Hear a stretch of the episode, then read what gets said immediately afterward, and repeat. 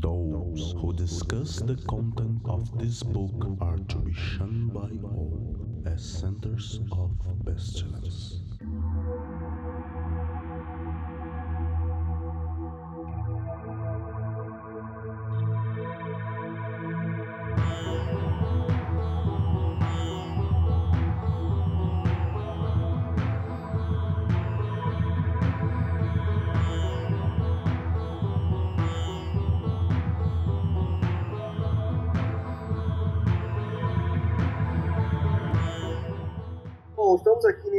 Excepcionalmente rosteado por mim, pelo Lamarão, para discutir o assunto magia nórdica.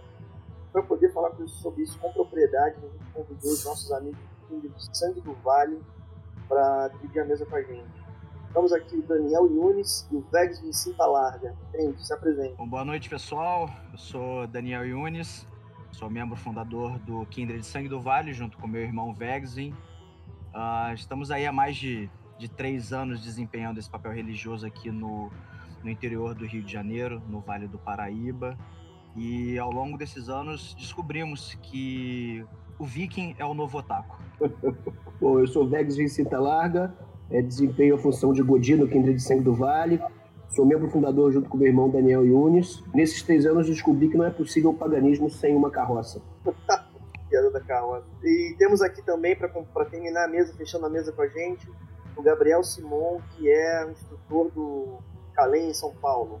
Diz aí, Gabriel. Fala aí, galera. Boa tarde para todo mundo. E como costuma dizer, é melhor ser um lobo de Odin do que um cordeiro de Cristo, não é mesmo? Melhor não, hein, pessoal? É isso aí, gente.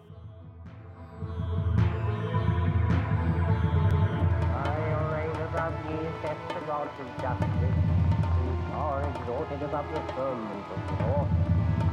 Hälsa sanningen, staden och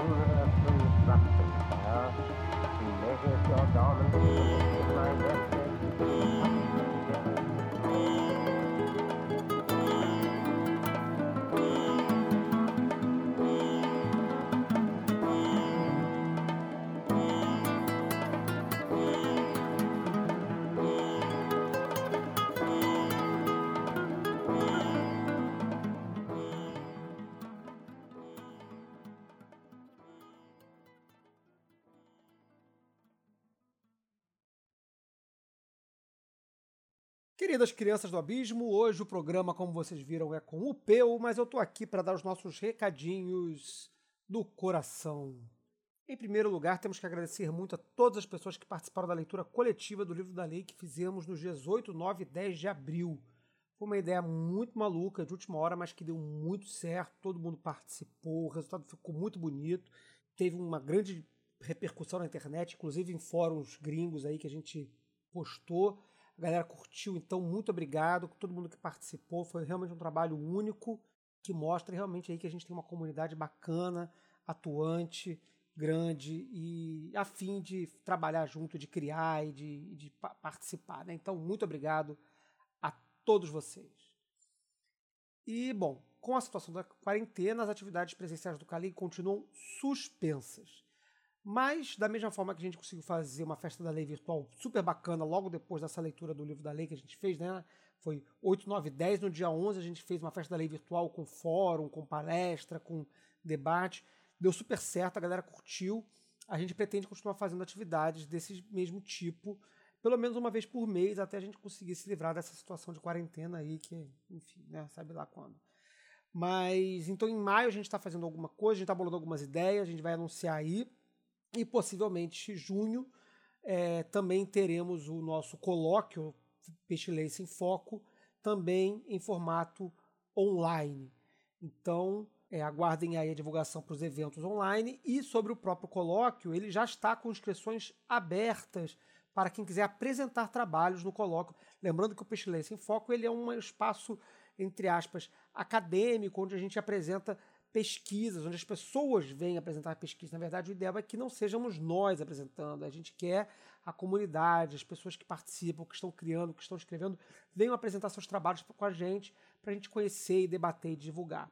Né? O tema desse ano é o lado noturno da magia, e aí a gente vai estar abordando o universo onírico, a gente vai estar abordando as questões dos mentalistas e dos magnetizadores do século XIX, a gente vai estar que abordando questões dos lados obscuros e ocultos do pensamento mágico. Então, quem tiver trabalhos ao, ao redor desse tema, entre em contato com a gente, procura o post de inscrição lá na página do Calem e traga o seu trabalho para a gente conhecer o que você está fazendo aí, beleza? E, bom, já que estamos de quarentena, vamos aproveitar então para botar a leitura em dia e a Penumbra está aí com várias reimpressões de títulos que já estavam esgotados de volta nas prateleiras. Dá um pulo lá na loja da Penumbra, que Mágica Visual está de volta na prateleira. Cabala Clifótica, Magia Goética de Thomas Carlson também está de volta na prateleira da Penumbra. A Arte dos Indomados, do Nicolai de Matos Friswold, também está lá. E o fantástico Bruxaria Apocalíptica, do Peter Gray, também está lá na prateleira. E não é só isso. Também tem o Tark, o Lado Noturno das Runas, de Thomas Carlson, e o livro de Baphomet, de Julian Vine e Nick Weird. Todos os títulos que estavam esgotados, que foram reimpressos sob demanda, e você pode ir lá pegar caso você tenha perdido algum desses quando eles foram lançados. Corre lá na penumbra, atualiza sua biblioteca e aproveita pelo menos esse momento de ficar em casa trancado, lendo coisas muito bacanas aí que a Penumbra veio publicando.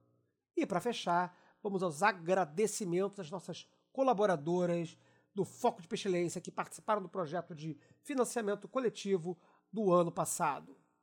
Ademilson Ângelo Cabral, Adílio Jorge Marques, Adriano de Paula Soledad, Afrânio Marino Farias Medeiros Júnior, Agronopolos, Álvaro Araújo, André Luiz Buranelli Vieira, André Moreira Coelho de Souza, Bernardo Malamute Haribê, Danilo Nóbrega, Diogo Ribeiro de Jesus, Francisco Faria, Gabriel Simão, Gisele Souza, Harry Haller, Horácio José Moreira Ribeiro, Isabela Giordano, Jairo, Jorge Braga, Octarina, Maurício de Oliveira Cirino, Pablo Roveroni, Paulo Berti, Sabrina Tessaro, Vinícius da Veiga Alves, Vinícius de Melo Rosa, Vinícius Pereira de Mesquita e Vitor Sei.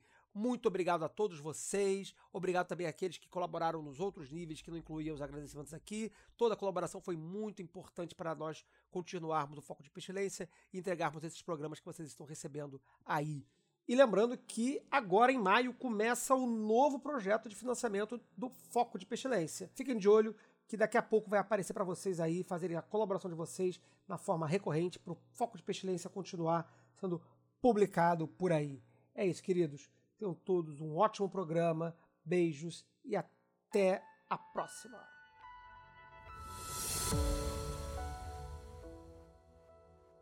Ah, nosso assunto hoje é a magia nórdica. Temos aqui na mesa praticantes da religião Ázatro.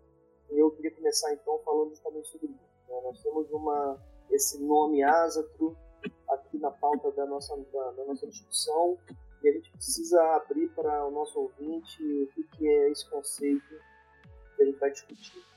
Então eu queria convidar o Daniel e o Marcelo para dizer para a gente o que, é o Asatru. O Asatru é uma religião que surge nos anos 70 na Islândia, né, fundado por um sacerdote e, na verdade um fazendeiro chamado Sven Bjorn, e ele veio na pegada das religiões neopagãs, né? Na década de 70, ele começou a reconstruir o que ele chamava de a fé original, a fé indígena da Islândia, né? Então, ele começou o culto aos espíritos da, daquela terra e aos deuses daquele povo. E essa tentativa de resgatar o sagrado do cotidiano, dos espíritos que nos circundam, é, de falar diretamente à natureza e ouvi-la de volta, é que está na base da Azatru, né? ou Azatru, ou Alsatru, como alguns preferem pronunciar. Né? E aí é muito complicado definir a Azatru sem causar muitos problemas, vocês com certeza já passaram por isso na Telema também, mas o conceito mais é, simplificado é o de que é uma religião neopagã de matriz germânica e que busca se fundamentar no culto aos deuses escandinavos é, do pré-medievo, né, do, do, do Idade Média, né? Isso, isso é, para ficar no simples. Mas há uma grande disputa com relação a diversas correntes, é, se as pessoas são folquistas, se elas são universalistas, e aí há uma discussão muito grande sobre isso. Mas para ficar no simples, a Zatru é uma religião neopagã de culto aos deuses nórdicos, é paganismo germânico. Né? Essa é a, a conceituação simples. Tá legal, acho que ficou, a gente ganha uma base aqui para a gente poder discutir. Né? A gente está falando então de uma, de, uma, de uma forma de neopaganismo de uma germânica. Mas eu não acho que a gente precisa ficar no simples, Marcelo. Eu acho que a gente pode dar uma mergulhada um pouco melhor nessa, nessa, nesses, nesses conceitos que você apresentou agora. Eu imagino que sejam debates dentro da comunidade ASA, é isso mesmo? Sim, são, são debates dentro da comunidade Zatru e, na verdade, desde que a, a Al-Satru Arfelakid, né, a Associação Azatru Islandesa, que foi fundada nos anos 70, é, a ideia se disseminou pelo mundo e, ao se disseminar, ela também se diversificou. Né? Muitos é, azatruares, é, que são definidos como folquistas, eles alegam que a, a religião ela tem uma, um caráter hereditário. Né? É preciso começar uma noção de que, é, como há um culto aos ancestrais, esses ancestrais são os ancestrais ligados ao povo nórdico, né? E aí, evidentemente, você sabe que nos Estados Unidos isso rapidamente escala para racismo e, e, e, começam discursos de pureza étnica e essas porcarias, todas essas merdas que a gente já conhece muito bem. Né? Então há uma disputa inicial entre aqueles que definem o Azatru como uma religião é, de culto ancestral, mas no sentido racial, e aí eles vão dizer que eles são folquistas, racialistas, né, para não dizer é, a palavra é, mais, mais dura. Né? Eles vão dizer isso, e aí, evidentemente, que essa é uma forma de Azatru que cria uma primeira cisão, né? Os que são folquistas e os que são universalistas, por assim dizer, né? Que vão admitir que não é necessário uma herança genética e que vão relativizar isso. É o caso do sangue do vale. Nós não acreditamos que há qualquer tipo de necessidade ou vinculação entre a raça de alguém, ou se é que esse termo é, ainda, tá em, ainda pode ser tratado dessa forma, né? Se, se, há algum tipo de ligação hereditária para nisso encontrar ali o, os deuses daquele povo, né? Esse olhar para o passado e, e, e, com desejo de purismo que acaba sendo muito complicado né, nessa comunidade. Né? Muita gente inadvertidamente é, se deixa levar por esse discurso e acaba causando muito dano com isso. Fantástico. Marcelo, uma, uma pergunta aqui, aproveitando. O, o termo que o pessoal usa também do Rissen, é, ele, ele e o Asatru tem alguma diferença ou é só meio que sinônimo para a mesma coisa? Na verdade, existem muitas, muitas disputas quanto a isso, né? É, existe um grupo é, de pessoas que são ligadas ao, ao reconstrucionismo, né? E aí eles se auto eles chamam de ritenismo, né? Que no Brasil, inclusive, é, alguns anos atrás houve uma grande treta é, é, a respeito disso, porque vão se basear, por exemplo, em ideias de isso, a pauta que esse movimento colocou aqui no Brasil, né? Por exemplo, que não haveria dados históricos de que os é, escandinavos, né, os vikings da Idade Média, o paganismo medieval utilizava runas como instrumento de magia, por exemplo, para pautar nossa magia nórdica. Né? Eles vão dizer que não havia, não há indícios, aliás, não há provas históricas de que havia o uso de magia rúnica, por exemplo né, que as runas podiam ser usadas, pra, na verdade, para adivinhação, né, para ver o futuro. Né, que as, as runas teriam outras, outros simbolismos, elas teriam utilizadas em rituais e tudo mais, mas não para adivinhação. E não haveria esse dado histórico e, portanto, isso tinha que ser banido da nossa prática. E nós, as atuares, é, que somos descendentes é, de uma religião é, fundada nos anos 70, somos acusados por alguns segmentos do, do cristianismo, por dizer, de sermos uma espécie de religião New Age, né? Até pela época em que ela surge, que eu acho que não é de fato é de todo errado. Mas negar também a tradição, é, negar a origem é um pouco meio que é, é fazer fazer vista grossa para as coisas, né? Tá, tudo bem. Ela surge no contexto New Age nos anos 70, mas é isso que ela é hoje, né? E qual é o problema, afinal? E aí há realmente distinções, né? Os grupos são muito sectários. Eu diria que é, o termo Azatru descreve práticas religiosas muito diferentes por si mesmo. E aí você vai colocar ritenismo, é, reconstrucionistas anglo-saxões, reconstrucionistas visigodos, reconstrucionistas, enfim, né? tentando é, é, é, recriar a religião daquele tempo. Né? Não é a proposta da Zatru que nós aqui no Centro do Vale, por exemplo, levamos. É, não é a proposta que nós temos. Né? A gente está partindo daquele ponto, mas nós estamos vendo no Brasil no século XXI. Então, evidentemente que a gente acaba rompendo com o pessoal do riterismo quando, por exemplo, eles querem reverenciar o NOC, né, antes de atravessar o rio, é uma entidade que habita os rios e lagos na, na Escandinávia, é chamada NOC, e aqui a gente se entende mesmo com o caboclo d'água. Né? É, há essa ruptura, né? há, uma, há, há um diferente nível de apreço pela historicidade, de certa maneira, eu, eu gosto de pensar, eu chamo de purismo, né? Eu acho que o que eles fazem é purismo, é preciosismo, né? Vão querer é, é, fazer as coisas é, o mais próximo possível do que era feito no século IX, antes do cristianismo chegar aqui. É, eu, não é bem por aí, não é assim que a gente faz. Eu acho que, de certa forma, esse acaba sendo o ponto reconstrucionista, vamos dizer assim, mais interessante do, do nosso rolê religioso, né? Que é essa mistura do Ázatro e essa galera do, do Hitten, porque acaba que a gente tem práticas muito diferentes, por mais que a gente esteja ali interligado ao mesmo panteão, a gente esteja interligado ao, ao mesmo lado espiritual. É, há tanto no, no, no, no, ritenismo quanto no ásatro uma preocupação muito grande, uh, não só com as divindades, mas também com os espíritos da terra, como o Vexin, por exemplo, falou aí do Nock. Uh, e isso, isso é uma parte reconstrucionista, reconstrucionista, acho que a gente pode dizer assim, muito interessante, porque quando a gente vai se jogar ali no século V ou até um pouco atrás, é, as tribos europeias, né, elas também estavam interligadas ao mesmo panteão, elas também estavam interligadas ao mesmo é, uma, uma, mesma visão espiritual da Terra, mas é, as regiões elas cultuavam de forma extremamente diferente, com ritos extremamente diferentes, porque dizia da cultura de cada região europeia.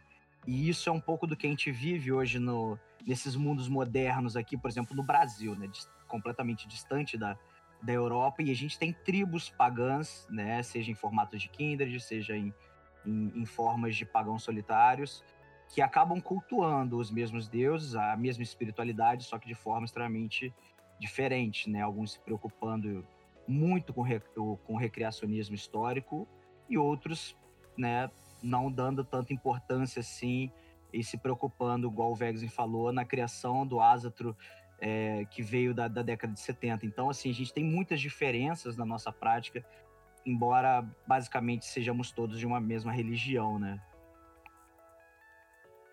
É interessante, Daniel, é, esse, é interessante esse ponto, porque, para citar nossos aliados à pedra, é, nossos ritos são completamente diferentes, é, nossas é, práticas religiosas e as comemorações que nós fazemos são diferentes, não seguimos nem mesmo exatamente o mesmo calendário. Mas todas as vezes que a gente se encontra, nós sabemos exatamente como proceder um com o outro, a, no, a nossa forma de tratar está pré-estabelecida dentro de uma cultura religiosa. Eu acho que é esse trato entre as pessoas, é esse pressupor o valor do outro, é que torna a gente uma comunidade religiosa. Né? A cola social na Zatru, na verdade, ela vem é, de um saber proceder com o outro. E é isso que nos agrada muito uns aos outros, é o saber proceder, saber como. Eu queria tocar um pouco nesse assunto, mas, mas para poder, poder aprofundar esse assunto, eu queria criar um paralelo e perguntar para vocês então sobre, sobre esse passado, esse passado que, que seria o passado puro, né? Como que é esse esse esse esse original, né? O que é isso? Essa é uma, é uma grande questão, porque eu entendo que não tem como saber o que é isso né? nós não temos ferramentas para saber como é que eles cultuavam. Né? Na verdade, o que a gente tem é registro histórico, mas a gente sabe das limitações que essa fonte tem. Né? A, ideia de, de, um paganismo é, é, relido com 10 séculos de distância. Né? A gente não tem como saber como eles cultuavam, né? não tem como reconstruir. A gente tem como ter ideias sobre isso, a gente sabe de alguns vestígios dos altares deles, como eram. A gente sabe quais são os deuses e que formas e representações eles tinham, mas a gente não sabe como é que funcionava o, o momento do plot. A gente sabe que havia sacrifícios de animais, a gente sabe que é algo, por exemplo, nós escolhemos não fazer é, ainda, não fizemos, né, exceto exceto a nossa alimentação, né? Mas é, a gente não sabe exatamente como é. Né? Tem dados históricos, né? Existem alguns relatos de templo, mas nada disso é, nos chegou antes do cristianismo, porque as tradições eram todas orais. Então existem alguns poemas sagrados que falam sobre a sabedoria, né? De Odin. Existem sagas nas quais os deuses aparecem representados, mas a gente não sabe exatamente como é essa religião. E, ironicamente, muito registro que a gente tem hoje é dos cristãos, né? Que foram, foram traduções que, que, que o cristianismo fez de registro da, da, das sagas, dos mitos que eram contados por esses povos. Né? Então, assim, muita coisa reconstru é, reconstruída hoje a gente tem por conta de traduções e de trabalhos dos cristãos em cima da, dessa religião que até hoje é é, é, um grande mistério, né? Muita coisa ainda está se, é, se desvelando disso. É isso, né? E tem também a, aquela parada que, como muitos dos textos vieram dos cristãos, você tem uma limpeza moral nesses textos e acaba que também rola aquele lance que você tem o cristão olhando o outro, mas você tem pouco registro do próprio povo escrevendo sobre ele, né?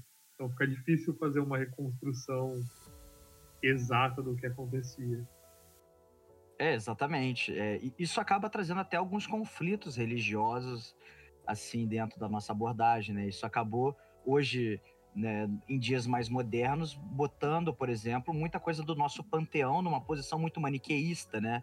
A gente, por exemplo, tem, tem muitas pessoas, inclusive dentro da nossa religião mesmo, que, que tem a visão de Loki como o próprio diabo, é. né? Ou, ou no Mas... caso, o diabinho cristão, né? É, eles, é, esqueceram, eles esqueceram, Daniel, o que, que acontece quando você serve um copo de bebida para Odin, mas não serve o Loki, né?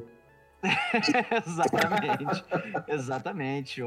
Onde se serve um copo de bebida para Odin, deve se servir a Loki. Então, é, pra gente, aqui no Sangue do Vale, pra gente é muito infundado pensar essa coisa de uma forma extremamente maniqueísta. Mas foi, é, foi resultado desse trabalho é, que, o, que os cristãos fizeram, né? De, de traduzir esse, esses contos, né? De traduzir toda essa, essa mitologia, fazer esse, esse registro escrito disso tudo. Essa observação, né? Do curioso va valor é, dos monges cristãos que eram registros do Asio, me levou a pensar sobre o seguinte, né? os poemas épicos que a gente, eu, eu por exemplo sou, sou leigo no assunto, né? mas eu eu sei, eu sei, eu, o que chegou até mim foi que há um, há, um, há registro sobre a, a, a, religiosidade original do povo que na forma de poemas épicos. Esses poemas épicos, eles, eles também são registro de monge ou, existe, ou esses supremas épicos são registros é, indígenas, nativos? O principal compilador, Snorri Sturluson, mas ele fez isso no século XIII. Ele é o principal compilador de sagas, né? E aí temos a Eda é, em prosa, a Eda prosaica e a Eda poética, né? São registros de tradição oral. Mas é aquela coisa, o Snorri não é monge, né? Mas ele é cristão, por assim dizer. É, ele era o Ial, né? Foi um homem influente, né? Salvo engano, ele era, ele era o Ial, né? Era um homem influente, um conde, por assim dizer, um nobre. Ele não era monge, veja bem, ele era um erudito. É outra história, né? É, eu não vejo tanto nas compilações do Snorri essa, esse cristianismo arraigado, esse desejo de apagamento, por exemplo, da feitiçaria. Ele narra isso é, de forma muito viva tá? Não há, eu não vejo essa, esse, esse, apagamento total. Mas a gente tem o controverso Ragnarok, né? Parece muito com o juízo final. Né? É uma coisa assim, né? É, o, o, o, mito de Balder, por exemplo, né? É, é, que é morto, mas ressuscita no final dos dias, esse, esse, tipo de coisa, né? A cristianização de Balder, por exemplo, é uma coisa muito muito viva para mim, né? Dá para a gente não sabe exatamente como era Balder. Né? Ah, a figura foi muito cristianizada. Né? Ele tem uma mãe sagrada e tal. Né? Agora, agora é... para além disso, eu não vejo tanto esse apagamento quanto em outros, em outros registros é, históricos. Eu não sei dizer para você se isso é registro indígena ou se é de fato é, é, o, o, registro de uma pessoa não muito comprometida com o cristianismo, mas evidentemente cristão, porque ser cristão naquela, naquela circunstância era muito mais uma, uma declaração de conversão e de batismo do que qualquer outra coisa, né? Eu duvido que ele não fazia seus blotes também, né? É, e todos eles, na verdade, né? A gente não teria festa junina, né? É, verdade, né? A festa junina é um bom exemplo, né? É claro que, apesar de toda a raiva que a gente cristãos, a mistura e a hibridização, ela é, é quase que uma característica original deles. Né? Falar de um cristianismo puro é, é muito... É, não, não dá, né? Esse negócio de botar bicho morto numa mesa grande e reunir a família é, é, é mais antigo. é, pois é. É, a gente está se aproximando então de um tópico que vai ser de um grande interesse meu aqui de outras pessoas possivelmente, né, que é ainda acompanhando a problemática da pureza né, e de, da verdadeira coisa né, que perturba a comunidade esotérica profundamente. Eu queria tocar em um outro assunto né, que vai ajudar a gente a caminhar em direção a, a, a questões práticas né, que são do nosso grande interesse. E, e essa pergunta que eu queria colocar é sobre a pureza, no caso, é a diferença que eu, vou chamar aqui de dois tipos de grupo, né? E a gente, por exemplo, tem, tem, tem colegas, amigos nossos, que participam dos nossos eventos aqui no Rio de Janeiro, que eles participam de atividades de reconstrução histórico. Queria abrir aqui um momento né, para que a gente fale sobre qual é a diferença entre a prática do ásatro e a prática do reconstrucionismo histórico nórdico. Você fala do Zé Bacon, o, o, o Daniel? Você conta ou eu conto? Não, vamos, vamos, vamos, vamos, falar em, vamos falar em conjunto aqui. Mas, brincadeiras à parte, a gente tem muita. Por exemplo, interessante a gente começar falando um pouco do Sangue do Vale, porque a gente tem muita afinidade com o pessoal do reconstrucionismo, apesar do Sangue do Vale não operar dentro do campo reconstrucionista, né? É, o que é muito legal dizer, porque, por exemplo, já recebemos pessoas aqui na, na nossa terra para acampar, para celebrar com a gente, onde eles vieram, trouxeram todos os aparatos do reconstrucionismo, né, suas barracas. São muito legais, né? Oi? Aliás, são muito legais, né? É muito maneiro. Sim, sim, sim, muito, muito, muito. É, mas é um, é um lugar onde a gente, dentro do, de um Kinder de Asatro, aqui a gente não consegue operar dentro desse reconstrucionismo. A gente não tem, por exemplo, interesse em vestir as roupas da época, em tentar reproduzir é, o idioma da época, é, nem os costumes de culinária, até por uma questão de comodidade, porque como a gente tem uma, um, uma atividade religiosa que muito intensa, ficar buscando todo esse tipo de aparato, esse tipo de coisa acaba é, atrapalhando um pouco a nossa logística aqui dentro. Então a gente é, é, bem distante assim do campo do reconstrucionismo, né? E o pessoal do reconstrucionismo eles buscam é, muitas vezes é, só fazer o reconstrucionismo histórico. Muitas vezes eles não estão interessados no campo espiritual, né? No campo religioso. Então eu acho essa que é a grande diferença da, da coisa, porque você pode sim muito bem fazer uma a, a religiosidade com o reconstrucionismo, mas você também pode fazer a religiosidade sem nada de, de, de, de, reconstrucionismo histórico, né? O que, o que vai guiar é o interesse espiritual de cada um. Porque muita gente, acho que previamente, aí, antes da, dessa, de, desse, desse episódio estar sendo gravado, a gente estava conversando um pouco e o Vinícius falou, né? Muita gente chega no. Às vezes no campo do, do, do do buscando o, o pessoal do reconstrucionismo e vice-versa. Muita gente a, acaba chegando no rolê do reconstrucionismo buscando uma espiritualidade e ele às vezes acaba não achando da forma com que ele queria. Então, assim, é importante mostrar muito bem essa diferença que a parte reconstrucionista muitas vezes é, faz parte do pessoal do reenactment, né, que é é muitas vezes um teatro, é muitas vezes uma representação para mostrar como é que eram os costumes da época, para mostrar um pouco como é que era a religiosidade da época, mas não necessariamente está sendo praticada ali por religiosos. Né? Eu acho que isso, isso é, é um bom ponto inicial para a gente começar a mostrar essa, essa diferença que existe entre o reconstrucionismo e o, e o religião. Quer dizer que o reconstrucionismo, então, pode ser um, um live action de nórdico, então. Não, não precisa ter um lance espiritual. Quase sempre é, né? Quase sempre É, é, eu, o eu- action. é, eu espero que nenhum me casse pra me bater depois disso, mas eu vejo como sim. Eu não sei se eles vão. Alguém vai se sentir ofendido com isso, mas eu acabo vendo muitas vezes o reconstrucionismo como um live action, que eu acho particularmente muito interessante, muito legal mesmo. não arriscando chutar o que a pessoa vai, vai, vai sentir ou deixar de sentir, né? Mas ah, não, não, de antemão não dá pra, de maneira alguma, desprezar uma prática, uma prática que precisa de, de, de, de imitação, né? Porque a palavra imitação vai aparecer o quê? Que ela é ruim, mas não, é uma, é uma atividade muito interessante. Né? A pessoa se dá o trabalho de costurar como se costurava na época, cozinhar como se cozinhava na época, realizar atividade com instrumentos que se utilizava na época. Isso aí parece tudo muito interessante dentro da sua própria disciplina. né? Deixa eu, deixa eu fazer uma, uma, uma intervenção, uma questão de ordem aqui antes da gente prosseguir, porque a gente está falando de reconstrucionismo e de recriacionismo como se fossem sinônimos, né? É, o recriacionista faz reconstrucionismo histórico, mas existe uma corrente é, é, dentro da, religi- da religiosidade, né, como o Gabriel mencionou mais cedo, dos, dos né, os ritenistas, né, que eles também fazem reconstrucionismo histórico, mas eles fazem reconstrucionismo histórico de prática religiosa para cultuar os deuses como se cultuavam no século IX ou X, ou como eles acreditam que se cultuava.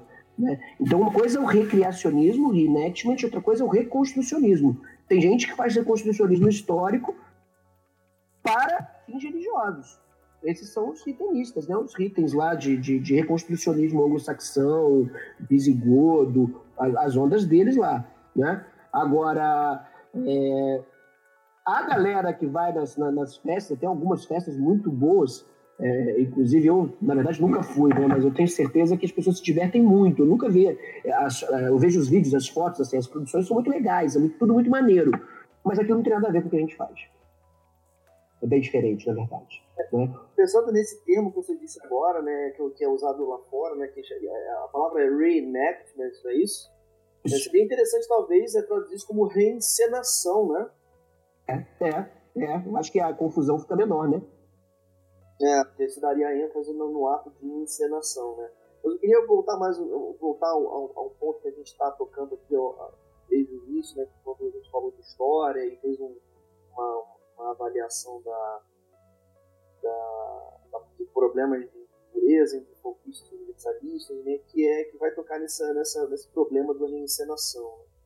Eu, acho que isso que eu estou chamando de problema de reencenação é uma característica do turismo moderno que é o grande apego à tradição.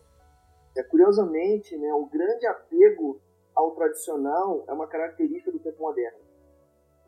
É, século, um, um sujeito do século XIII não se daria ao trabalho de, de a- ter tanto apreço pela tradição, porque para ele não, não, não, não existe esse, esse, esse recorte histórico tão poderoso de algo, de algo que tem que ser resgatado. Fico imaginando o que, que um gue- eu fico imaginando o que, que um guerreiro viking faria se ele achasse uma K-47. Será que você recusaria usar, né? É, pois é, né? Eu queria, tocar brevemente nesse ponto, né? de- de- Desse, desse que seria um- um- um- uma, uma tradição ázatro e, e o- e o- se ela existe, o como que ela existe e de que maneira que esse negócio ele vai participar da vida de vocês.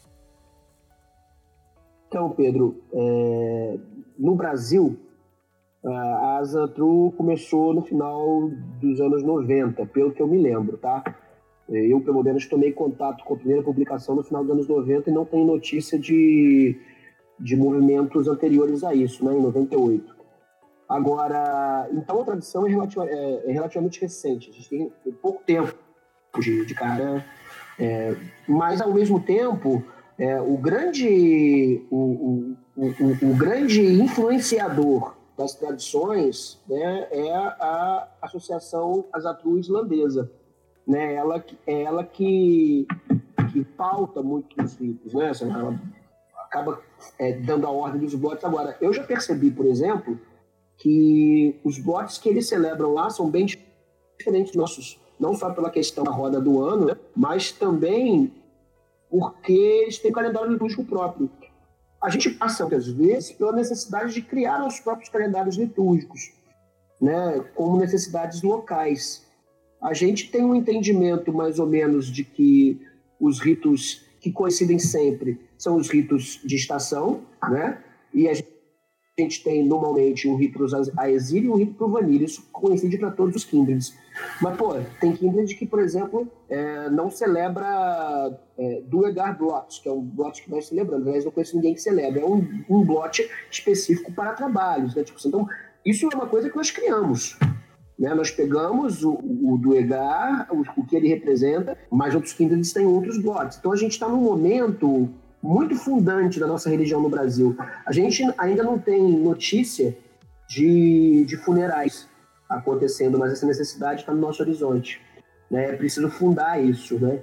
É preciso fundar essa tradição. Então, a gente está mais preocupado em fundar uma, uma, uma, uma linha que permita aos nossos é, serem honrados no nascimento dos filhos, é, serem sepultados com a dignidade que a nossa religião determina, é, possam ter assistência espiritual nos momentos de dificuldade ou nas celebrações e que possam ter, de fato, serviço religioso.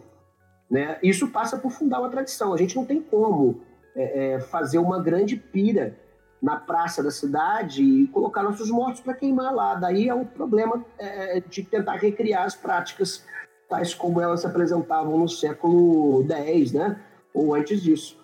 Mas a gente precisa fornecer esse serviço à comunidade religiosa. Então a gente está num momento muito fundante ainda, né, do ponto de vista da tradição. Né? Então é, tem uma outra linha de uma outra linha é, Azatru também norte-americana, né? E aí tem lá o trote, é, tem a, a Azatru Folk Assembly, né? São os folkistas. Eles têm suas próprias tem o, o Kindred Jotunheim, né, que também é um Kindred bem, bem, bem famoso lá nos Estados Unidos, é, congrega uma região inteira é, nos estados centrais dos Estados Unidos, assim, vários, várias cidades né, é, se reúnem em festivais é, desse Kindred Jotunheim. Né? Então a gente tem fontes de influência, mas eu acho que a gente, no momento, acaba tendo que fazer com as próprias mãos. Né? A gente está nesse momento aqui no Brasil. Então são é, talvez aí pouco mais de 20 anos de Azatru no Brasil, né? With it ye shall smite the peoples, and none shall stand before you. Tive a oportunidade de participar com vocês de vários assim como vários de nossos colegas aqui do Rio que foram até as terras do Santo do Vale para fazer a visita, e eu tive a oportunidade excepcional, inclusive, de observar o Matinho é, do, do Sangue do Vale com as Asas de Pedra, que foi uma experiência porra, totalmente inenarrável. Eu queria então, é, citando isso, né, chamar a gente a conversar sobre como que é então essa tradição nascente brasileira do ponto de vista de vocês. Quero dizer, como é que faz o Asatro à sua maneira? Como que faz, Daniel? Olha, isso já é tema de muita, muita discussão e muita, muito problema dentro do cenário. Né? Vamos botar só do cenário ásatro brasileiro. Porque, como a gente havia falado mais cedo, né, os costumes são muito diferentes, né? Alguns kindreds é, têm predileções por alguns deuses, por, algum, por alguns espíritos, enquanto outros kindreds fazem usos é, de músicas nos seus rituais, o uso de enteógenos. Então, assim, nós temos coisas tão, di tão diferentes entre os kindreds, ações tão diferentes, rituais tão, tão distintos, que hoje é, é muito interessante dizer que a gente está fazendo essa. ajudando, né, logicamente, a construir esse molde do paganismo brasileiro, do paganismo asato brasileiro, dentro dessas diferenças, né? É muito importante que você tenha citado essa Thing, né, que é a, a nossa assembleia, que nós que nós fizemos junto com os Asas de Pedra aqui no Vale. É, é sempre bom mencionar os Asas de Pedra antes, até para os ouvintes, ouvintes entenderem. Eles são Kindred, situado na região dos Lagos, em, no Rio de Janeiro, e eles são é, aliados nossos, né? Mais do que aliados, são muito próximos, é quase uma, uma família para gente. E como toda família, nós temos nossas discussões na mesa do jantar entre abraços, tapas e beijos, né? Nós estamos é, sempre discutindo para tentar moldar é, um pouco esse caráter do, do paganismo brasileiro, né? Ou pelo menos o paganismo que a gente gosta de praticar. Porque gente, uma grande preocupação nossa, tanto do sangue do vale, como também do, dos nossos aliados, que a gente tem liberdade para falar é, sobre eles, é, é, que a gente não quer ser caga-regra, né? O famoso caga-regra. A gente não quer ditar como se faz ritual, a gente não quer falar como se deve dizer os nomes dos deuses, a gente não quer fazer nada disso. Mas a gente quer consolidar... sabe, a gente já sofreu bastante com isso, né? É, exatamente. Já sofreu bastante. Muito, Tanta muito. gente vindo falar que tá errado no que a gente tá fazendo, né? E os deuses sorrindo. Muita gente, muita gente quer cagar a regra. E a gente não quer ser esse tipo de pessoa, mas a gente quer construir é, uma ritualística, a gente quer construir coisas que a gente já vem fazendo, né? É, consolidada a partir das nossas diferenças. Então, o que a gente já vem construindo hoje com, com os asas, é quando a gente celebra junto, quando a gente ritualiza junto. É, os nossos rituais, quando a gente faz com os asas, é completamente diferente dos nossos rituais quando a gente faz sozinho mas é muito interessante que ele é uma coisa que é, também é completamente diferente do que os asas fazem quando eles estão sozinhos. Mas quando a gente está junto, a gente, dentro das nossas diferenças, a gente começa a fazer, é, a consolidar os nossos rituais em união. E a partir disso, hoje, é de interesse da nossa comunidade já começar a fazer esses registros, é, acho que pode, podemos dizer de forma acadêmica, para poder ter um, é, um embasamento para próximas gerações, para a gente poder estar tá dando é, um registro histórico mesmo do que a gente vem fazendo, né?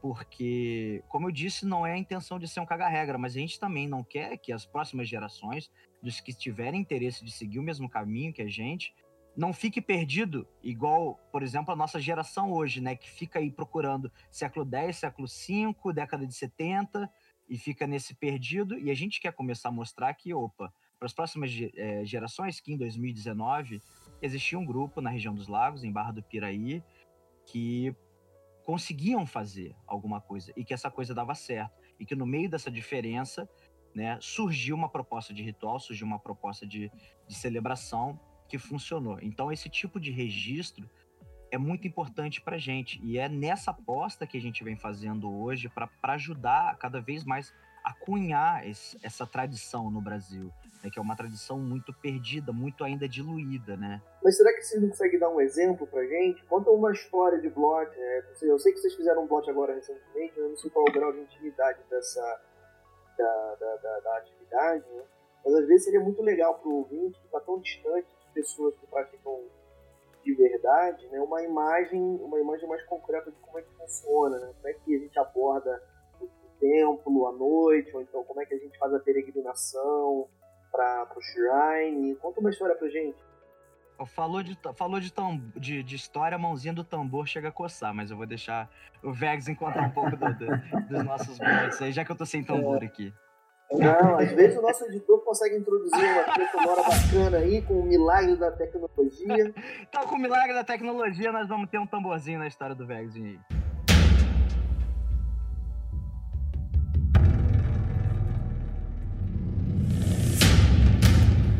Então, é, um, num cenário uh, de uma perspectiva, uma visão de um blot, ela é sempre uma reunião de pessoas, Kindred e Keith, né, são os nossos é, membros é, do corpo religioso, né, são os membros juramentados, fazem um rito de iniciação chamado Pescaria das Pedras, no nosso caso aqui no Sangue do Vale, né, é uma tradição que a gente já consolidou, é que quando alguém vai ingressar no Kindred, quando é aceita por todos os outros membros, ela é convidada a ir até o rio e pescar as pedras que, elas que, elas, que ela vai depositar no nosso altar, no nosso rover sagrado, né? Ela tem que pescar as pedras e depositar ela, ela no altar. Então, é, é uma reunião onde haverá uma mesa com um banquete, as pessoas vão comer, elas vão beber, elas vão se encontrar, vão se divertir, vão se embebedar, vão contar histórias, vão cantar, é, vão trocar presentes e em algum momento elas receberão um chamado para ir até o Roger, onde será celebrado o nosso sacrifício, o Blot. Né? Hoje o que nós fazemos em termos de sacrifício é ofertar comida e bebida, e tabaco principalmente. Né? É o que a gente faz. É... No, no altar, algumas palavras são ditas é, normalmente por mim, na, representando nessa, nessa liturgia o, o papel de um sacerdote, de Godi, né? então eu vou trazer palavras sobre aquela celebração.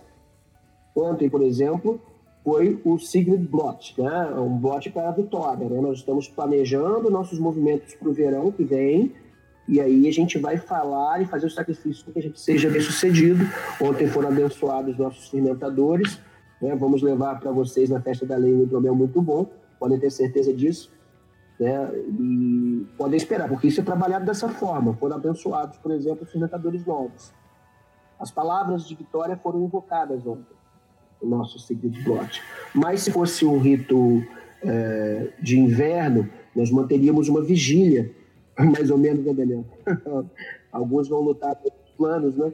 Acabam é, parecendo estar dormindo, mas não é verdade. Ah, e aí o que acontece é que cada bote, cada celebração, ela tem um tema né, é, e um propósito. O propósito de ontem, por exemplo, foi invocar a vitória sobre nossos inimigos. Infelizmente, nós não temos mais inimigos, porque é, alguma coisa aconteceu, eles desapareceram. Mas. Inclusive, para quem quiser mandar aí, né, o currículo. então, pessoal, temos aqui em primeira mão para vocês uma, uma chamada de trabalhos e uma vaga aberta para inimigo do sangue do vale. eu, eu tenho conhecimento de causa que se você conseguir alcançar essa vaga, você vai ganhar um poema de presente. A gente costuma dar mais presente para os nossos inimigos do que para os nossos amigos. Isso é muito curioso. é, a inimizade não deixa de ser um afeto, né? é bom, é, nós amaldiçoamos os nossos inimigos durante os blocos, eventualmente. Né? Isso acontece às vezes. Mas retomando, né? A celebração, as palavras são invocadas, os deuses são invocados, é, e depois a gente retorna para continuar o símbolo, que é o momento da celebração, né? As pessoas não entendem muito, que parece que assim, né? Tem um auge, que é o momento que a gente vai até o altar e faz a, a celebração, invoca os deuses, propriamente dito, que é um momento religioso mais intenso. Mas êxtase é, é, depende de uma preparação, e essa preparação inclui o banquete, né? Nosso estado de ânimo, é o entrosamento, é a bebida, né? A embriaguez tem um papel importante é, na forma como a gente trabalha os nossos ritos, né? o êxtase é, pela embriaguez, das muitas advertências do Ravamal quanto a isso. É, e aí a gente tem as, as mais variadas formas.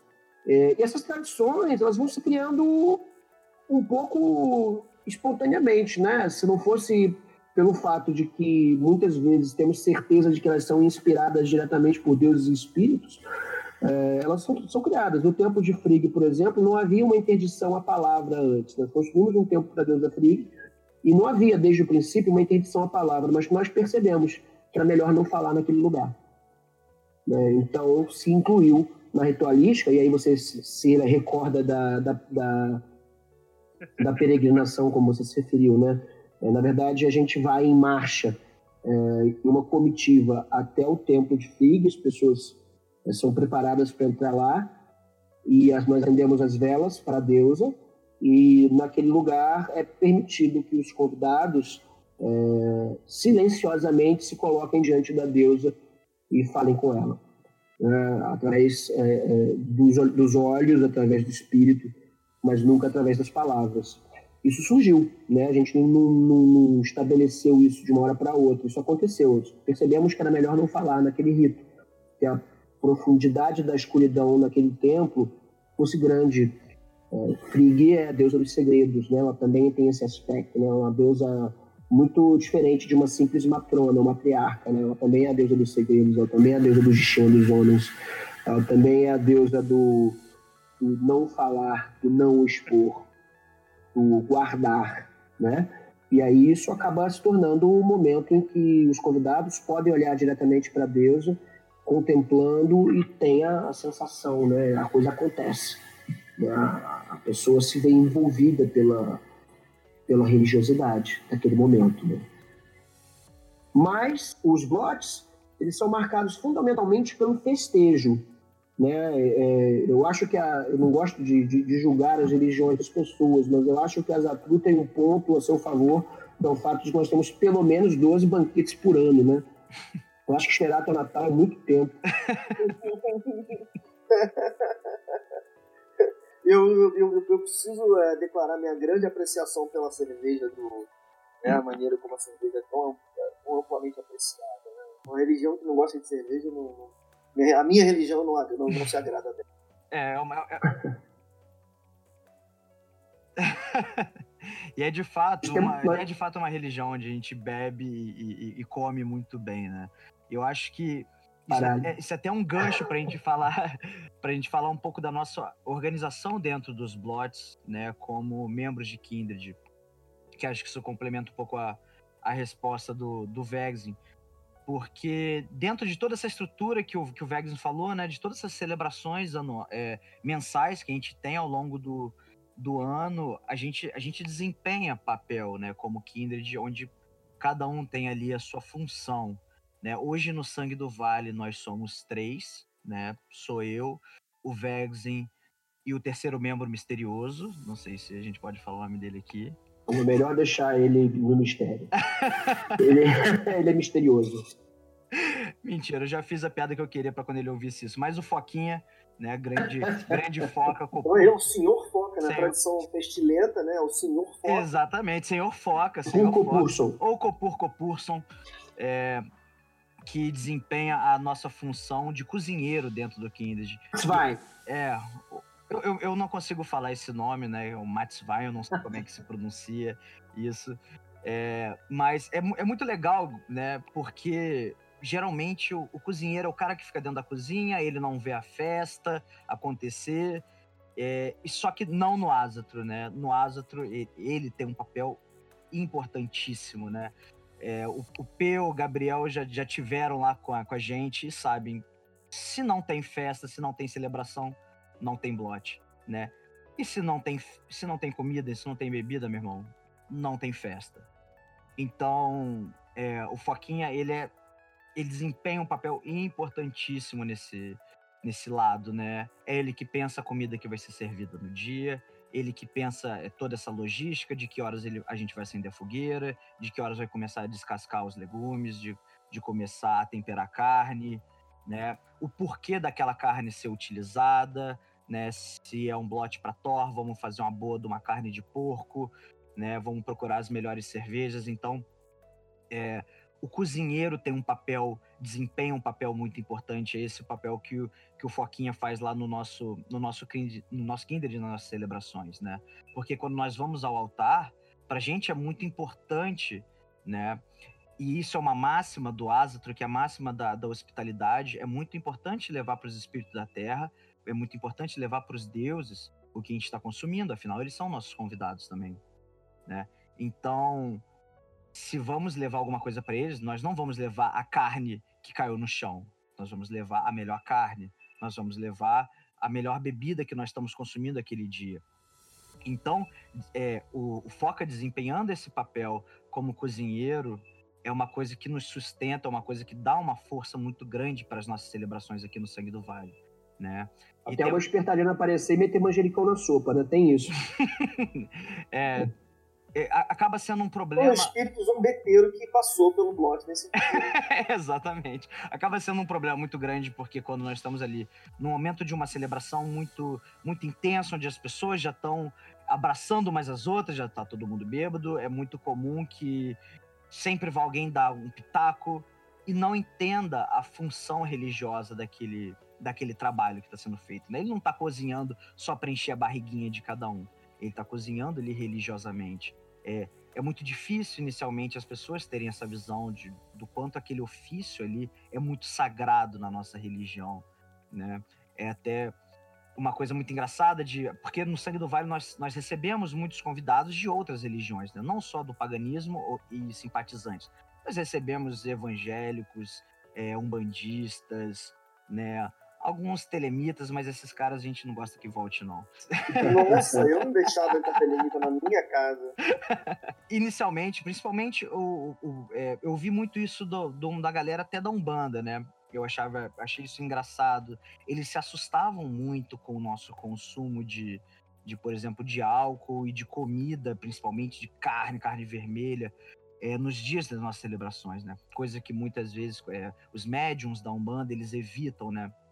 Então, é, eles acabam acaba tendo uma deturpação, né? Não conseguindo ver para gente o que, que é sagrado dentro da nossa, da nossa religião. Mas basta ali uma madrugada, né, um dia inteiro ali com a gente para perceber a importância daquela função, né? Então acho que isso descreve muito bem o papel do cozinheiro dentro do nosso Kindred, né? E além disso. Celebração de 12 horas, pô. É, Às vezes 15 horas. 15 horas de celebração de barriga vazia. Não, não copo, tem como. copo furado. Não tem como. Não e além disso, como. nós temos o papel do Vexen, né, como Godi, e o meu papel como Vitic Scald, né? Embora o papel de Scald hoje tenha sido bem, bem desenvolvido por todos, né? Mas vou, vou até pedir pro Vexen explicar aí um pouco para os ouvintes um pouco sobre esses termos, sobre o que que é e falar um pouco do- dos nossos papéis, já que eu falei um pouquinho do Foquinha aqui. O Vitic, ele, ele precisa estar consciente quando o Godi estiver inspirado. Eu acho que é, existe uma, um problema nos Kings, é, que eu vejo que acontece com muita frequência, é que todo o papel espiritual está concentrado na figura de uma única pessoa. E isso eu acho que é muito perigoso. né? O, o Daniel ele desempenha o papel de Godi, do, de, de do King de Sangue do Vale. O que que isso significa? Isso significa que ele é, consulta os oráculos, significa que ele está o tempo todo atento ao que acontece para fora do nosso mundinho da celebração. Ele está ele tá o tempo todo olhando nas sombras, ele está o tempo todo olhando os espíritos, ele está todo guardando eh, o nosso Kindred de alguma ameaça espiritual externa. É ao passo que o meu papel como Godin, na verdade, é o papel de invocação dos deuses, de declaração de bênçãos, maldições, é, embora hoje a gente faça isso muito mais no contexto scáldico, né, Daniel? É, pois é. É, e aí eu, eu fico responsável como Godi por conduzir a cerimônia no momento do blot, é, fico responsável por manter de alguma maneira ah, os elos entre os participantes do blot, né? É, nesse caso acontece dessa forma. Né? De certa forma, embora isso não seja de fato é muito comum, o Godi tem uma responsabilidade espiritual para com aquelas pessoas. Ele tem que celebrar os casamentos, os funerais, eh, os blotes cotidianos, ao passo que o Vitic ele está alerta para problemas, ele pode interromper o Godi. É, a ele é dado esse, esse, esse, essa função difícil, né, porque muitas vezes é, no papel Godi, do Godi ele está absolutamente envolvido é, pelos espíritos e pelos deuses. Então, de uma abordagem mais racional, é, a magia do Vitic é, pressupõe uma sabedoria distanciada. Né? Ele está responsável pelo círculo sagrado, ele está responsável manter a defesa espiritual elevada no momento em que as invocações forem feitas. Daí a importância de dividir esses papéis, né? porque se você está concentrado, é, é, é, todas as funções, é, não há energia o suficiente para desempenhar com, com qualidade esses papéis. E a condição de scout, né? O Daniel é, é muito proficiente em diversos instrumentos, né? Nós não. Mas o restante de nós não, não, não exceto talvez é, pelos tambores do foco do Mateus, mas não somos. Mas de qualquer maneira, é, os cânticos é, do Galdur são invocados pelo Scald e são invocados por todos naquele momento. É comum. Ontem, por exemplo, no seguinte, no seguinte blot, a gente cantou pra caralho, né? né, cantamos muito, né? E daí essa função do scout muito importante. Agora, a dia nórdica, né? E, e sei que muitos de vocês estão ansiosos para saber sobre Galdur, por exemplo, né? É, é, é uma, Sem dúvida, né? é, Possivelmente vocês- aí essa, essa, essa perninha técnica tá, tá, tá, tá. é, sei que vocês é, não fomos muito bons de conversa, mas eu sei que vocês desejam mais do que um bom papo. Vocês querem informação, né? E nós é, produzimos isso, né? Nós produzimos a, a- esse- esse- essa magia pela, pelo desempenho da, da fala, né? Da fala e da música. E muitas vezes isso se torna muito mais poderoso se você tem fala e música acontecendo ao mesmo tempo, né? E, e eu acho meio difícil é, chupar cana e assoviar, né? Eu acho que é, é, quando as áreas acabam ficando divididas, tem mais potência, tem mais poder, magia, inclusive. With it ye shall smite the peoples, and none shall stand before you. A gente pode dar uma re- ralinhada para poder para poder fazer essa passagem pro, pro assunto técnico, relembrando justamente a apresentação que você fez pro colóquio, Marcelo, que foi sobre o Galdo. E aí também vou chamar o, o, o Daniel para que ele não se acanhe, né, para fazer colocações que a gente andou discutindo também, né, as duas técnicas, né, Daniel? Com certeza, com certeza. É, eu apresentei um trabalho no, no Pestilência em Foco desse ano, de 2019, que foi justamente sobre a função que o Galduro ocupa no, no Sangue do Vale, né, na, na nossa vivência religiosa. É, e eu defendi naquele trabalho a ideia de que o Galdura ele tem uma função estruturante para nós. Ele estrutura os ritos. É através da palavra que as pessoas ficam sabendo como proceder. Né? Retomando um pouco o que a gente falou agora sobre tradição, como nossa tradição é muito incipiente, as pessoas não sabem muito como se portar. E a gente recebe gente de todas as religiões, né? Então tu vai chegar ao seguinte, você está indo pro meio do mato visitar um kinder de pagão. É, o que, que você vai fazer, cara? Tu vai chegar lá e tem uns malucos meio, meio vikings lá no meio, todo mundo é barbudo, bebendo cerveja com chifre, gritando rei. E, e, como é que você vai fazer? Como é que você vai fazer? É o seguinte: o Galdura vai ocupar a função de dizer o que você vai fazer, como você vai é, é, é, se chegar. E nesse sentido, as palavras elas são muito importantes. Agora, o Galdura também é forma como nós invocamos os deuses. É preciso declarar. É preciso é, chamar a atenção dos deuses com algo que seja poderoso, belo ou terrível. É preciso que esse, que esse chamado, para ser eficiente, é, seja tecnicamente poderoso. Ele precisa de uma invocação do fundo da alma. E a poesia é, é um instrumento do qual eu me valho é, com mais propriedade. Né? E aí o Daniel pode certamente falar com muito mais propriedade é, da forma como ele usa a música, né? E aí é uma coisa um pouco é, debatida, né? Ela é, é, disputada sobre o que, que é o Gaudur, que nós realizamos, nós praticamos, e como é que outras pessoas dentro do paganismo nórdico é, praticam Gaudur.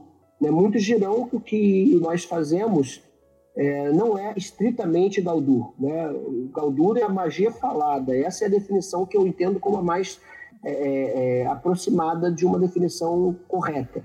Tá? É o que eu acho que é. Agora, as técnicas de Gaudur dos xamãs é, finlandeses, né, dos, dos xamãs é, é, indígenas do extremo norte lá da, da, da, da Escandinávia, essas técnicas envolvem respiração circular muito parecida com o canto mongol. Né? O Daniel Chalita, né, do, do, dos Anos de Pedra, é um mestre nesse tipo de Galdur. Ele entoa as runas de uma maneira muito profunda e cultural, é, a moda como fazem os, os tibetanos, né? É, tentando recuperar um, um Galdur mais historicamente preciso do que o nosso, né? nesse ponto, né? mais historicamente preciso. Mas as nossas necessidades hoje não são somente reclamação de runas, por exemplo. É claro que eu que amaldiçoar uma pessoa declamando runas é, de forma gutural terrível invocar o poder daquelas runas é, sobre, sobre o, o nosso alvo. Uh, mas nós, por exemplo, compomos algumas poesias com a métrica sugestiva e que reduzem é, os nossos objetos é, é, ao ridículo. Né? Os nossos inimigos ficam ridicularizados. E aí eu acho que o nosso Galdur também funciona da maneira como ele é proposto ou é, é, capaz de emocionar o espírito de alguém numa celebração de primavera para se tornar suave, sutil, acalmar a ira, reduzir o rancor. Isso também é Galdur, é tocar o espírito das pessoas com as palavras e com os sons. Né? Alterar as vibrações interiores pelo estímulo de sua membrana auditiva, fazendo com que ela vá assumir um estado mental e espiritual de acordo com aquele que nós estamos operando. Né? Vamos fazer a graça, vamos inspirar é, é, é, a coragem, vamos acalmar os ânimos. Né? Complementando isso aí que o, que o Vegzin está tá dizendo a respeito do Galdur, é, é legal a gente a gente puxar um pouco pro, pro histórico da coisa, né? Porque o Galdur ele é realmente dito como a magia é a, é a magia falada, né? Só que a magia entoada através de runas. É, só que o que, que acontece? Qual que é o nosso pensamento aqui no Sangue do Vale? Se você tem as runas, né? Principalmente as runas do, do Futark antigo, que compõem o alfabeto que é utilizado, né? A gente não vê problema nenhum em utilizar o nosso alfabeto, né? Há, há momentos que eu, por exemplo, como, como faço o, o trabalho de VIT, que às vezes no momento de blot, de uma purificação de altar, por exemplo, eu prefiro entoar runas do Futark, né? Com seu propósito, construindo um pensamento mágico em cima das runas. Né? Isso é uma aplicação, por exemplo, do Galdur com as runas. Mas nada se diferencia quando o Vexen, ao lado do altar, em pleno português, entoa, né, como ele disse, palavras de inspiração, palavras de maldição ou palavras de glória. Porque são apenas formas de utilizar, ou melhor, é apenas a mesma forma de se utilizar um sistema né, com ferramentas diferentes. Né? Alguns preferem usar o Futark, alguns preferem usar o português. É, conheço pessoas que é, se sentem mais atraídas a, a, estudar, por exemplo, norueguês ou algumas outras línguas que se aproximam do, do que eles chamam do Old Norse, né, que é o nórdico antigo, é, para poder fazer essa entoação do Galdur. Então, o Galdur nada mais é do que o, o trabalho com a voz, né? a utilização da voz. É, o, o, Marcelo falou muito bem do trabalho do, Daniel Chalita dentro da dentro da, dos Asas de Pedra, utilizando o gutural, que tem um trabalho muito bom é, em práticas meditativas, em práticas mais introspectivas, profundas. É, eu vejo ali um trabalho que eu gostaria muito de dominar, mas acho como é, os, os, nossos ouvintes aqui estão percebendo, nem eu, nem Vexin somos possuidores das vozes mais profundas, muito pelo contrário. Então, então a utilização desse plural é, são técnicas são técnicas bem distantes assim para a gente. Nós acabamos utilizando de outra forma, que se torna tão eficaz, é comprovadamente eficaz, né? Porque se a gente falar de Galdur somente se baseando em cima de, de Futark, a gente está negligenciando o poder mágico de um sistema muito forte. Né? Como é que a gente vai falar, por exemplo, de, da oratória de Romanos, como é que a gente vai poder falar da, do, dos discursos que os políticos, por exemplo, utilizam hoje em dia, se a gente não pensar isso como um Galdur. Né? Isso, isso, isso, isso é o uso de Galdur ali, através da fala, né? É usar a fala com um intento e materializar esse intento, né? Então, essa é, é, é, o uso do Galdur mágico pra gente, que a gente acaba associando dentro do Sangue do Vale com o que a gente chama de magia escáldica, né? Que é o trabalho do, do Scald, é o trabalho da música, né? E a música é, tem um trabalho né, mágico, né? Assim como toda forma de arte extremamente intensa, né? Então, é, dentro do Sangue do Vale, por exemplo, nos nossos momentos de rituais, acho que a gente pode falar isso aqui abertamente. Enquanto o, o, o, o Vexin está utilizando é, o, o, seu Galdur para sua proposta, para o que quer que seja, há o acompanhamento dos tambores, né? A intensidade do tambor, ele vai transportar a palavra. Então, essa associação da magia escáldica com a magia do Galdur, que para mim, é, elas trabalham em, em, em perfeita harmonia. É, é, muito poderosa dentro da, dentro da nossa prática, porque a intensidade da voz, conforme ela é levada pelo intento do Galdur, ela também ajuda a conduzir a intensidade das batidas, que vão ajudar a conduzir a batida cardíaca de todo mundo que está presente ali no altar. Né?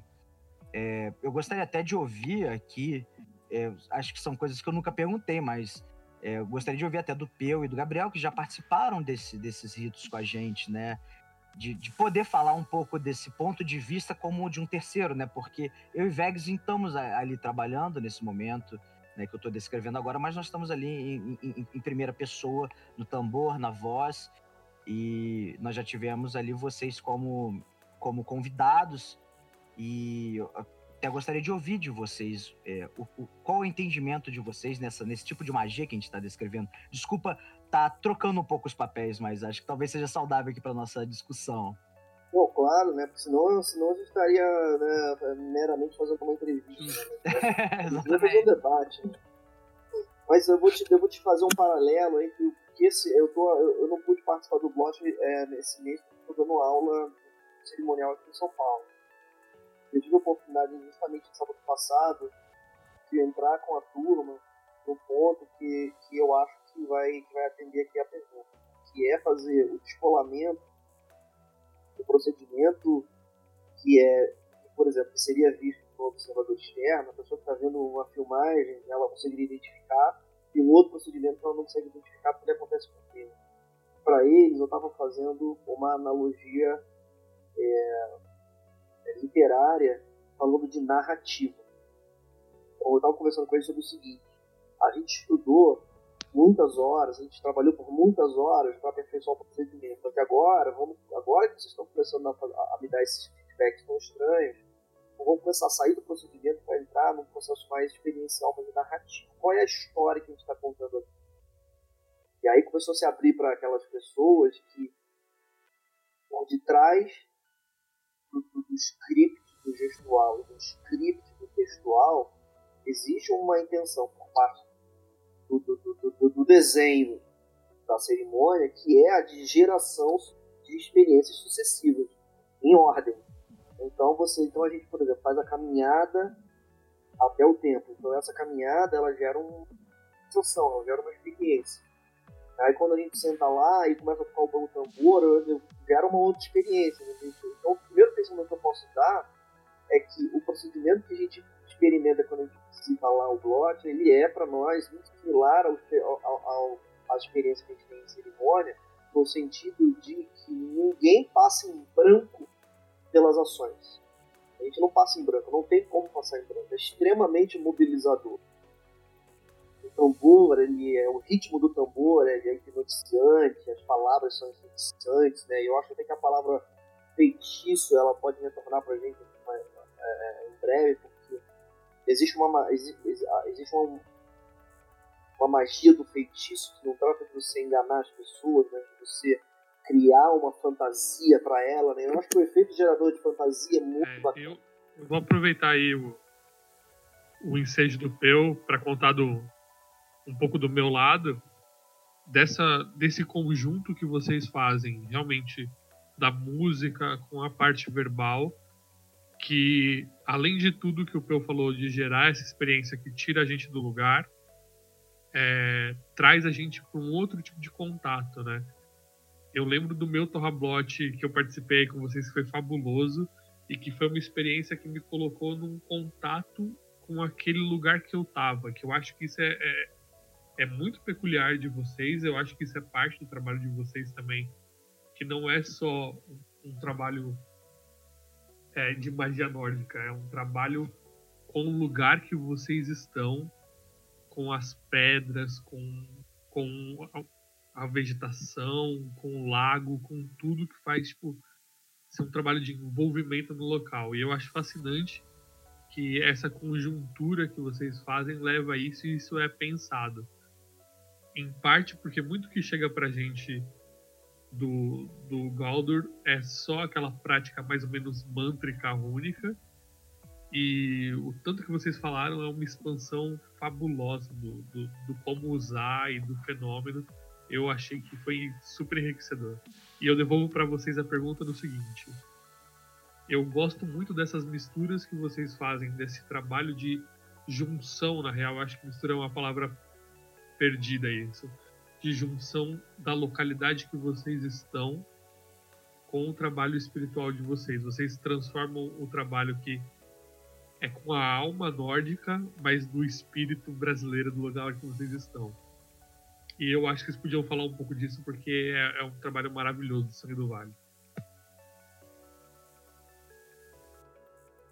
Gabriel, é, sei que o Daniel vai falar sobre isso porque ele gosta desse assunto mais do que eu. Mas é, queria pontuar o seguinte: é que a Zatru, é, desde a sua fundação, sempre foi sobre cultuar os espíritos da, Terra. É, não é porque a gente vai chamar os espíritos para a Terra, é que eles estão ali. A gente vai fazer é tornar eles visíveis por uma aproximação é, de, desses espíritos. Então, é, é na Islândia, é, tem uma lenda, né? há uma lenda de que aconteceu na Islândia nos anos 60 ou 70, é, de que uma determinada obra ia, de uma estrada ia cortar uma, um morro, tinham que remover uma pedra, mas é, aquela pedra era pedra de um troll e aí é, as pessoas não queriam tirar a pedra dali. Né? Porque ela era a pedra do troll, e foram tirar a pedra e caralho, né? As máquinas todas quebraram. Essa é uma coisa que é, é, é, é muito própria, e aí a gente acaba também é, recebendo a denominação de pessoas supersticiosas, mas não é uma questão de superstição. É que as coisas que acontecem no lugar onde a gente está, porque a gente sempre está em algum lugar, são a forma como esse lugar está falando com a gente. E quando o lugar fala com a gente, a gente chama isso de espírito. Espírito da Terra, Landvater. Né? O espírito da Terra falando com a gente, muito mais do que os deuses.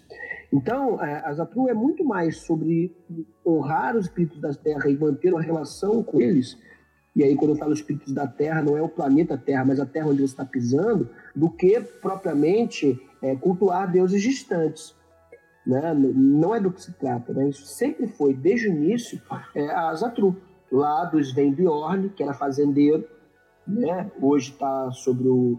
A, a, a, quem é o... o não sei se posso usar o termo, mas é, é quem, quem, é o sumo sacerdote lá é, é o Hilmar Hilmarsson, que também é um músico, né? também é um artista, né? É, na Associação Islandesa. Aqui, o que a gente faz é falar com o espírito da Terra aqui. E aí não tem esse negócio de Nock, cara. É, é, não tem esse negócio de. É, é não, os espíritos que eles têm, né? É, aqui é, é Saci Pererê, bicho. É, Curupira. Essas coisas começarem a sumir aqui. Você vai começar a falar com uma entidade escandinava genérica, cara. Tu sabe que o que faz as coisas sumir aqui é Saci, principalmente, né? É Hulderfolk, né? Povo pequeno né? Ou saci, o, o curupira, faz você se perder. É, ou você ouve o pio da Matinta Pereira de noite e você tem que deixar o café para ela. Mas você ouviu o pio porque o pio aconteceu. Né? Aqui, onde você está. Né? É, o nosso, o nosso trabalho aqui, como o, você falou muito bem, Gabriel, ele é muito associado à, à nossa terra, onde a gente está. Né?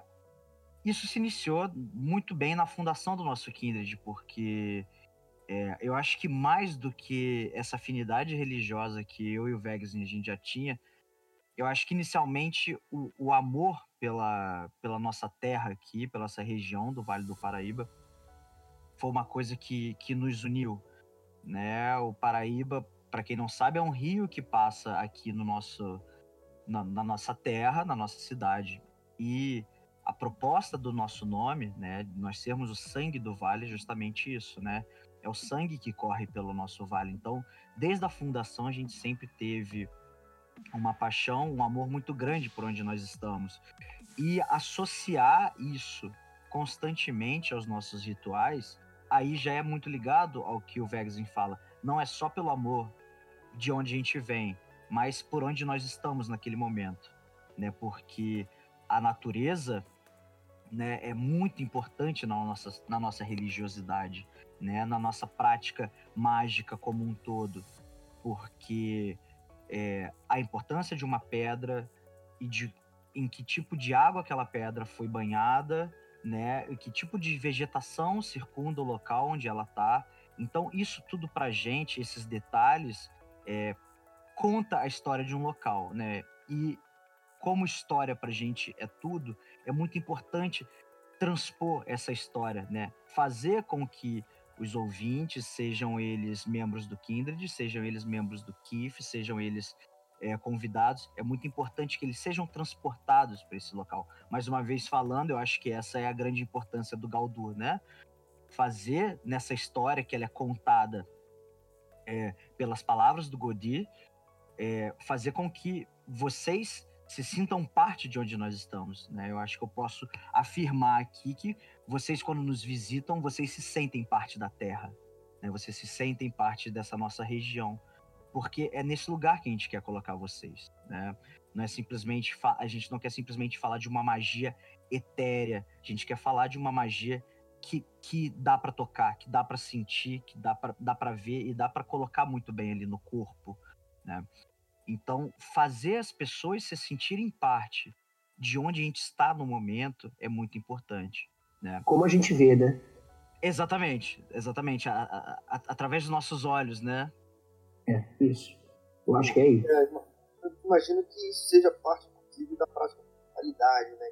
Que o estandarte é uma parte é, uma, é uma, um elemento cultural muito importante do, do Asa, sempre falam pra gente. Eu queria chamar aqui né, na, na, na, nesse viés que a gente tomou, né, a uma, uma, uma breve discussão sobre o, a importância três coisas né, que a gente vive quando a gente vai conviver com vocês, né, que é não, não apenas o consumo de bebida, né, mas o consumo de bebida alcoólica, né, e o uso do tabaco, tanto como quanto do suco, né, quer dizer, são instrumentos de, de, de, uma, de, uma, de, uma, de um escape da sobriedade, né? São instrumentos de embriaguez. Qual que é a, a, a participação dessa embriaguez, né? Se ela, é, qual que é a metodologia dessa embriaguez né, na prática do asa? Eu vou pedir para o nosso PHD pronunciar. Por favor, Vegzin. Porque embriaguez... Não, Olha, você... Embriaguez, então, se tem a cronologia do Glot, é com camisa e sem camisa, né, É tipo o Rambo, né? Começa com camisa, depois ele se transforma no Rambo sem camisa, né? Aí é a hora do Glot. Mas vocês são gentis comigo, né? Vocês são gentis comigo ao me ao me qualificar assim.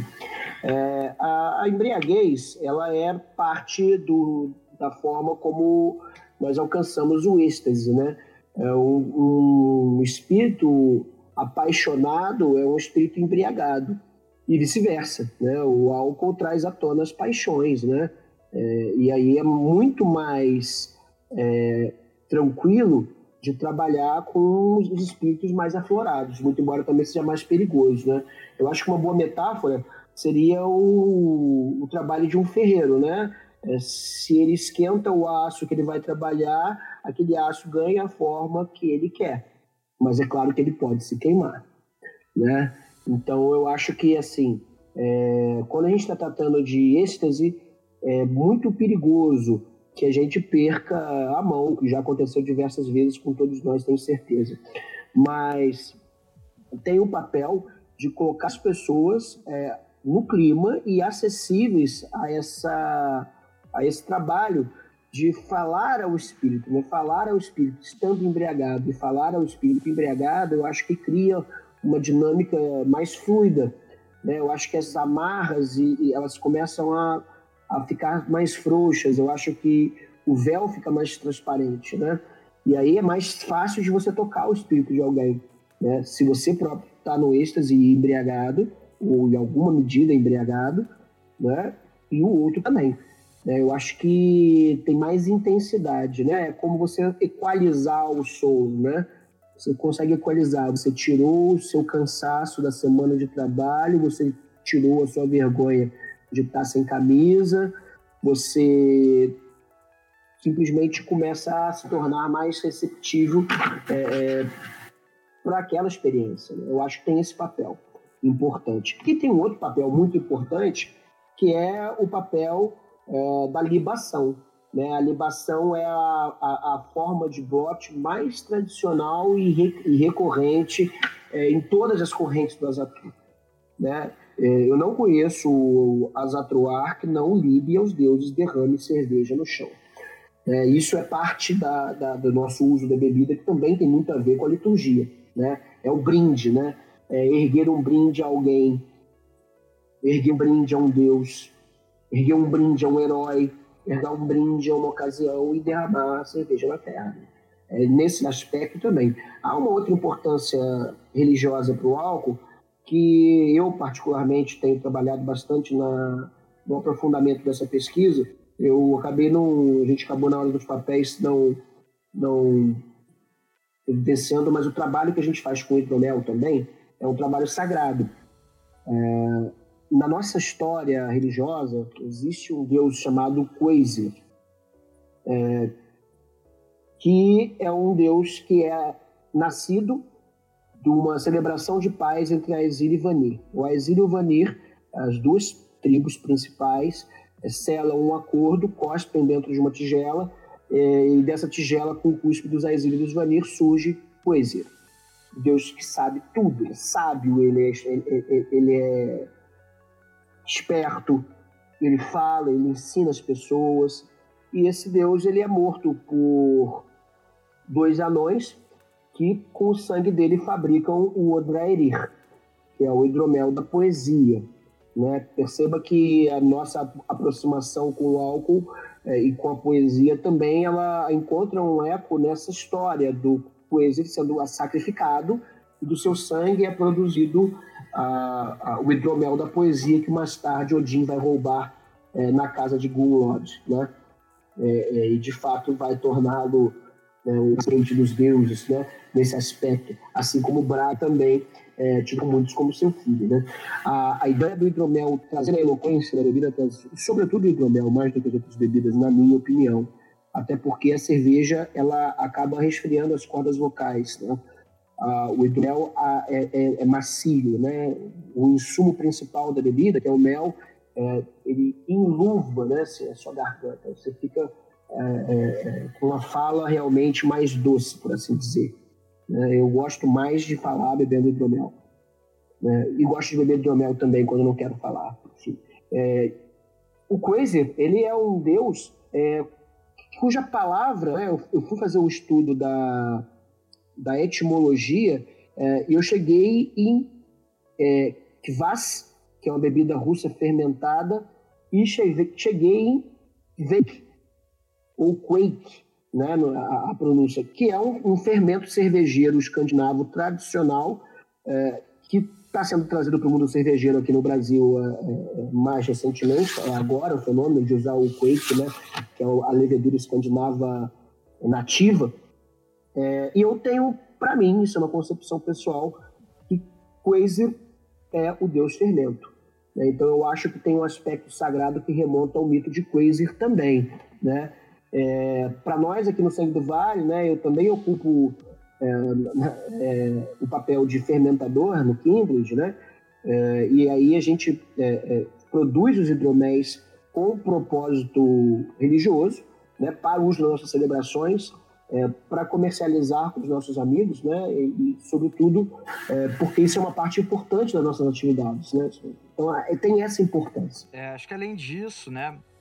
O, o, o, nosso uso de tanto de, de bebidas quanto, quanto tabaco nos nossos rituais é, é muito ligado aos mitos, né? O, não existe mito onde os deuses não estejam bebendo, basicamente. Né? Isso pra gente Sim, quando eles estão sofrendo, né? É, isso pra gente é, é, é, é um sinônimo de que eles adoram, né? Bebida de alguma forma, seja por qualquer motivo. Então, se a gente convida os deuses para celebrar, se a gente invoca os deuses em algum ritual, né, num ritual de invocação, de celebração, porque não dá para eles o que eles mais gostam, né? E por que não dividir copo com eles, né? É, mais uma vez falando, a, a hospitalidade para a gente é muito importante. Então, poder fornecer aos deuses a bebida que eles gostam e poder dividir copo com eles e com os espíritos da terra, isso pra gente é religioso, né? Porque o nosso entendimento da história dos deuses uh, tá nos mitos, né? Que a gente falou bem no, bem no início do programa. Então, é, associar isso diretamente com os nossos rituais é, é uma coisa que acaba se tornando de uma origem lógica. O uso do tabaco é muito interessante porque é, eu não me recordo é, de, de qualquer menção a fumo ou coisa do tipo no, nos mitos. Não me recordo, o Vegzin pode até é, me corrigir depois, mas o nosso uso de tabaco não tem a ver com os mitos escandinavos em si, né? Mas o nosso uso ritualístico de tabaco tem a ver com o que a gente tem aqui na nossa terra, né? Que é a grande influência da religiosidade africana, né? Então, Se a gente vai numa mata, a gente gosta de deixar sempre um tabaco para seja caipora ou seja para saci, né? Para que tudo corra bem, né? Para que os animais selvagens não entrem no nosso caminho de forma agressiva. É, a gente sempre gosta de deixar esse tipo de tabaco ou utilizar o tabaco de outras formas, como por exemplo rapé, né, que é uma medicina indígena que a gente também gosta de utilizar para poder fazer uma limpeza do corpo, para poder estar tá entrando no espaço religioso. Ou seja, esse uso do, do, do tabaco como ritual, como um instrumento de ritualística, é, na prática do sangue do vale, ele não vem da, do, do uso é, histórico comprovado ou do uso é, relatado em mitos. Ele vem da influência das religiões africanas e das, da, das religiões indígenas aqui do, da nossa região. Então, é, é uma espécie de um crossover que a gente faz, né?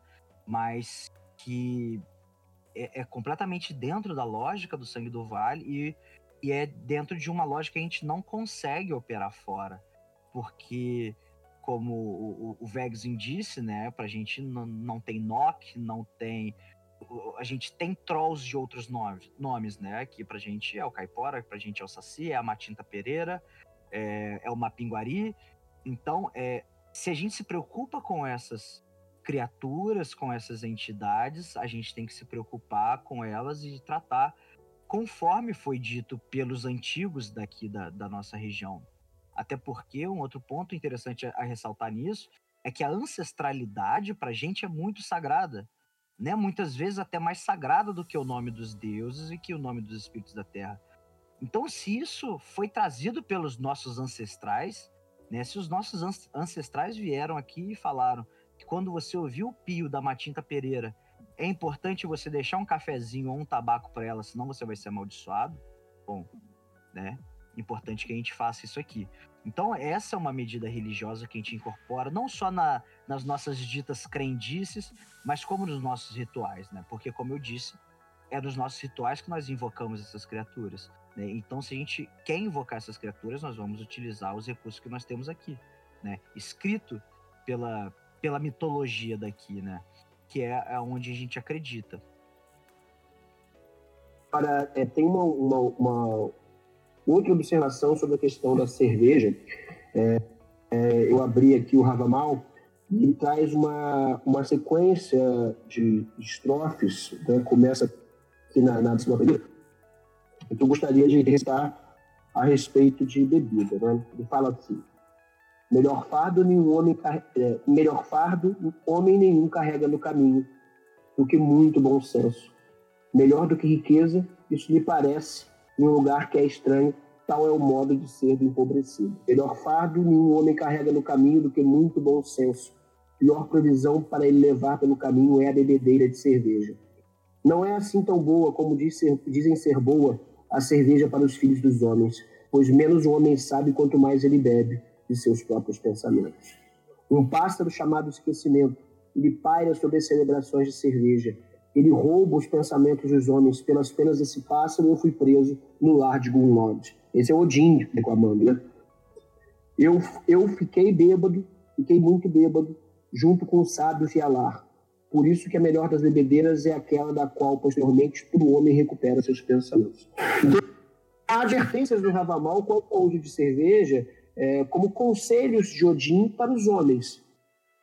É, mas eu acho que há muita interpretação equivocada quando as pessoas querem achar que o Ravamal é uma espécie de Bíblia é, para o Azatruar.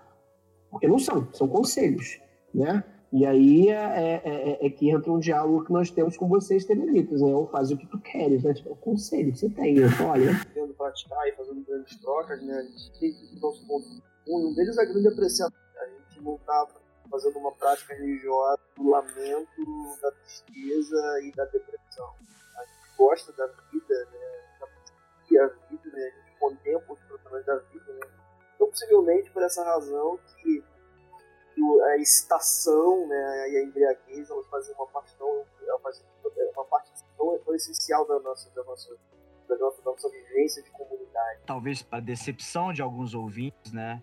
Eu acho que muita gente ficava esperando que a gente tivesse aqui descrevendo fórmulas ritualísticas extremamente profundas ou extremamente exclusivas, né? Mas eu acho que o mais importante é a gente estar tá mostrando o, o, o, quanto a magia ela é, é, é, ela é uma magia natural para gente, né? É uma magia que se funda onde a gente vive, é uma magia que que tá no que a gente fala, que tá no que a gente bebe, que tá no que a gente come, né? Não é simplesmente um momento de de entrar dentro de uma sala, fechar, ler o livro de magia e fazer o que o que o que o que tá escrito, né? A magia no Azatro, ela é muito diferente nesse caminho, né? Ela é uma magia que ela ela, ela vive e caminha com a gente no dia a dia o tempo inteiro, né? Quando a gente vai falar em uma audiência, quando a gente vai falar às vezes com um cliente, a gente sabe quem invocar, a gente pensa em quem invocar, a gente sabe que tipo de tributo a gente vai fazer antes, que tipo de preparo a gente vai fazer antes, porque a gente tenta lidar com a magia da forma mais natural possível, né? Uma magia que ela vive dentro do cotidiano, uma magia que está caminhando ali com a gente o tempo inteiro.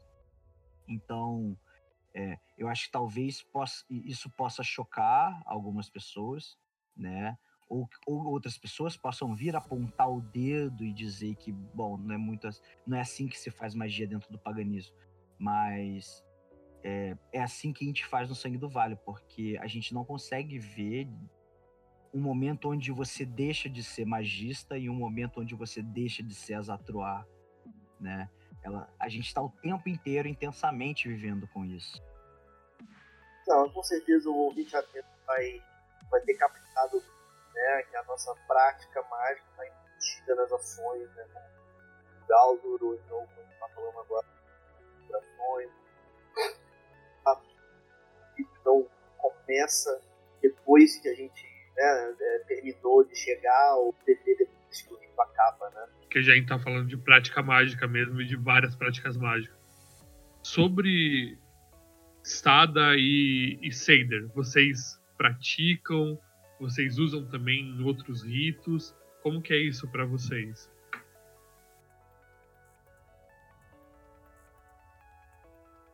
Gabriel, a estada, né, até onde eu sei, é uma espécie de, de yoga rúnica, é isso? É, que, é, tem essa parada, né? É um yoga rúnica, ninguém sabe mais ou menos de onde veio esse troço dos anos 70, pô. É aquela parada que o Guido Von List tenta botar como se fosse um negócio antigo também, né? Que é o, que é o clássico do esoterismo. Olha, eu não pratico yoga, não. Nem estada. Né? Mas é, eu não sei. É, a, a, prática da magia Seido, ela é muito cercada de dogmas no, no, no, no paganismo nórdico, né?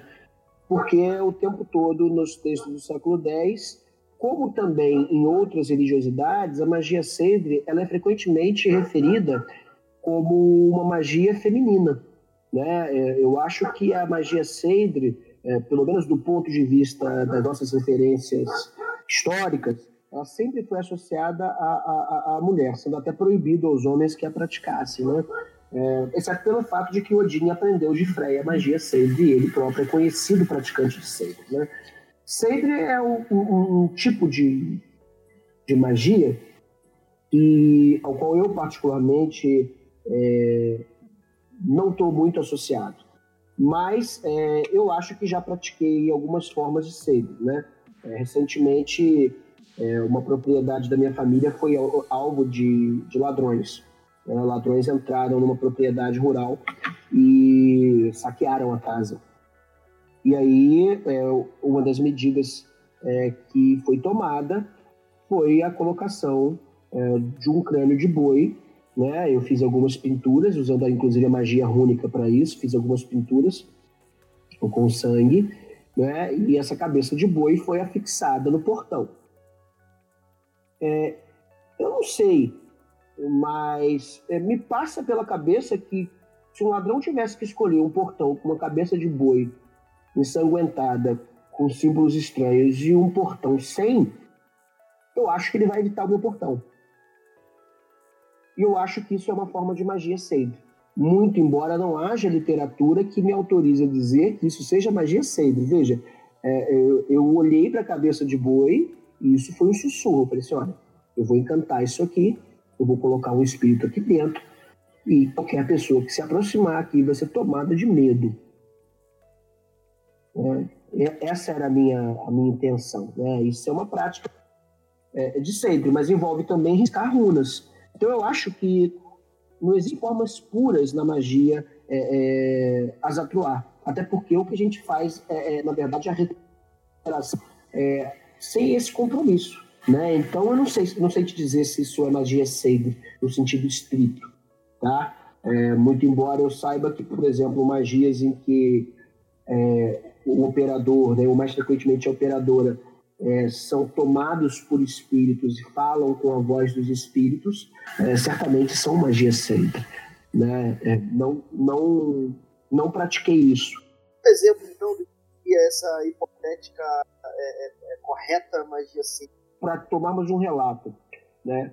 quando a vulva se deita sobre o túmulo de um morto né? e dorme tomada pela tomada pelas poções, né, envolvida pelas poções, ela se deita sobre o túmulo de um morto para falar com esse morto, isso é magia aceita.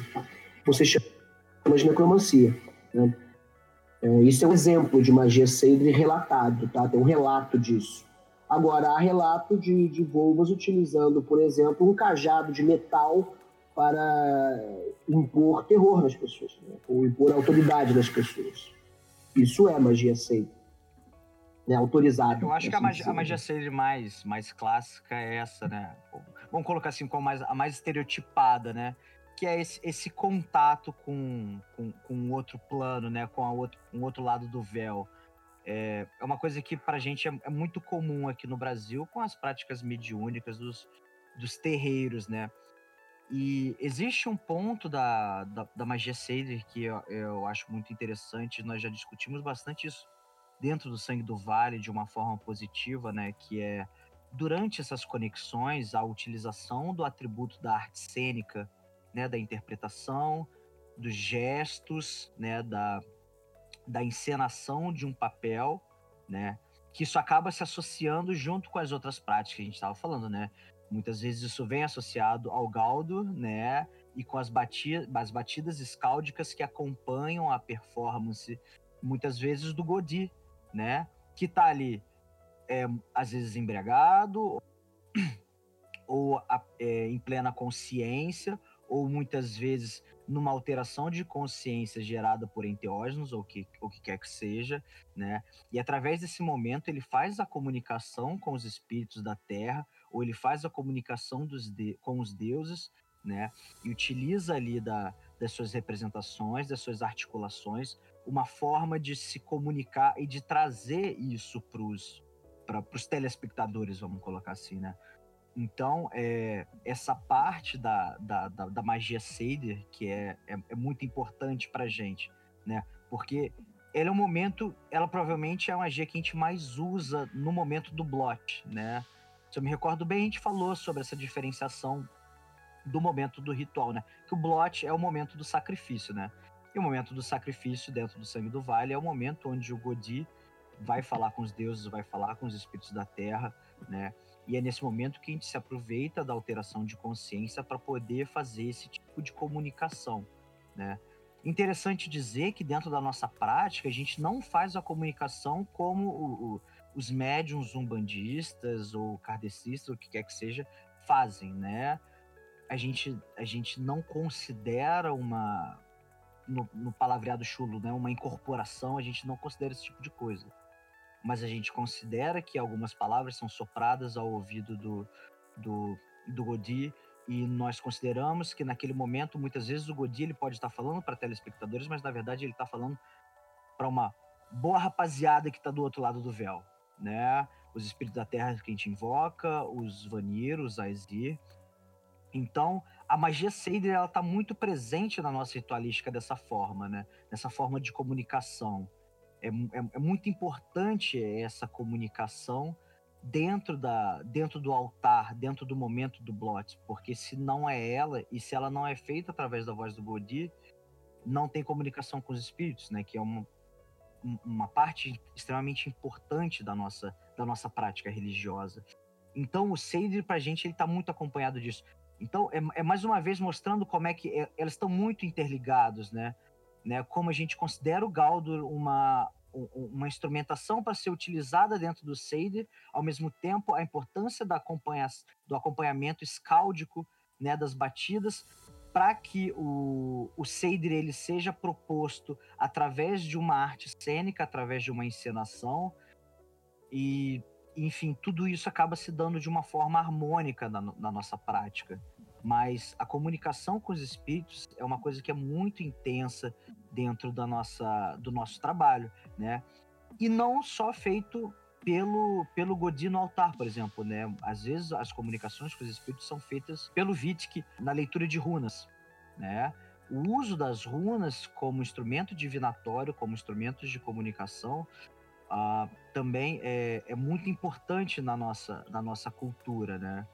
Isso é uma coisa que já foi alvo de diversas é, discussões no cenário, né? Como a gente havia dito, muita gente aponta o dedo para o uso divinatório de runas, né? Que isso é uma coisa New Age, que isso é uma coisa que veio da década de 70, que é uma coisa de hippie. Uh, em termos, sim, né? Mas se a gente vai banalizar esse tipo de uso, a gente vai ter que banalizar o uso do tarô e o uso da, das mais diversas formas de mancia, né? Então, a, a, a pra gente, ela é sim muito importante, ela é sim muito viva, né? E ela é sim uma forma de comunicação é, com os espíritos, né? Seja com as nornas, que são responsáveis pelos nossos destinos, ou pelo, pelos próprios espíritos da Terra, que são responsáveis por dizer o que, que eles querem naquela Terra, o que, que eles demandam, ou que tipo de informação eles querem nos passar. Então, é, a gente considera também a, a comunicação rúnica uma forma de Seder, uma vez que ela está se comunicando diretamente com os espíritos do outro lado do véu.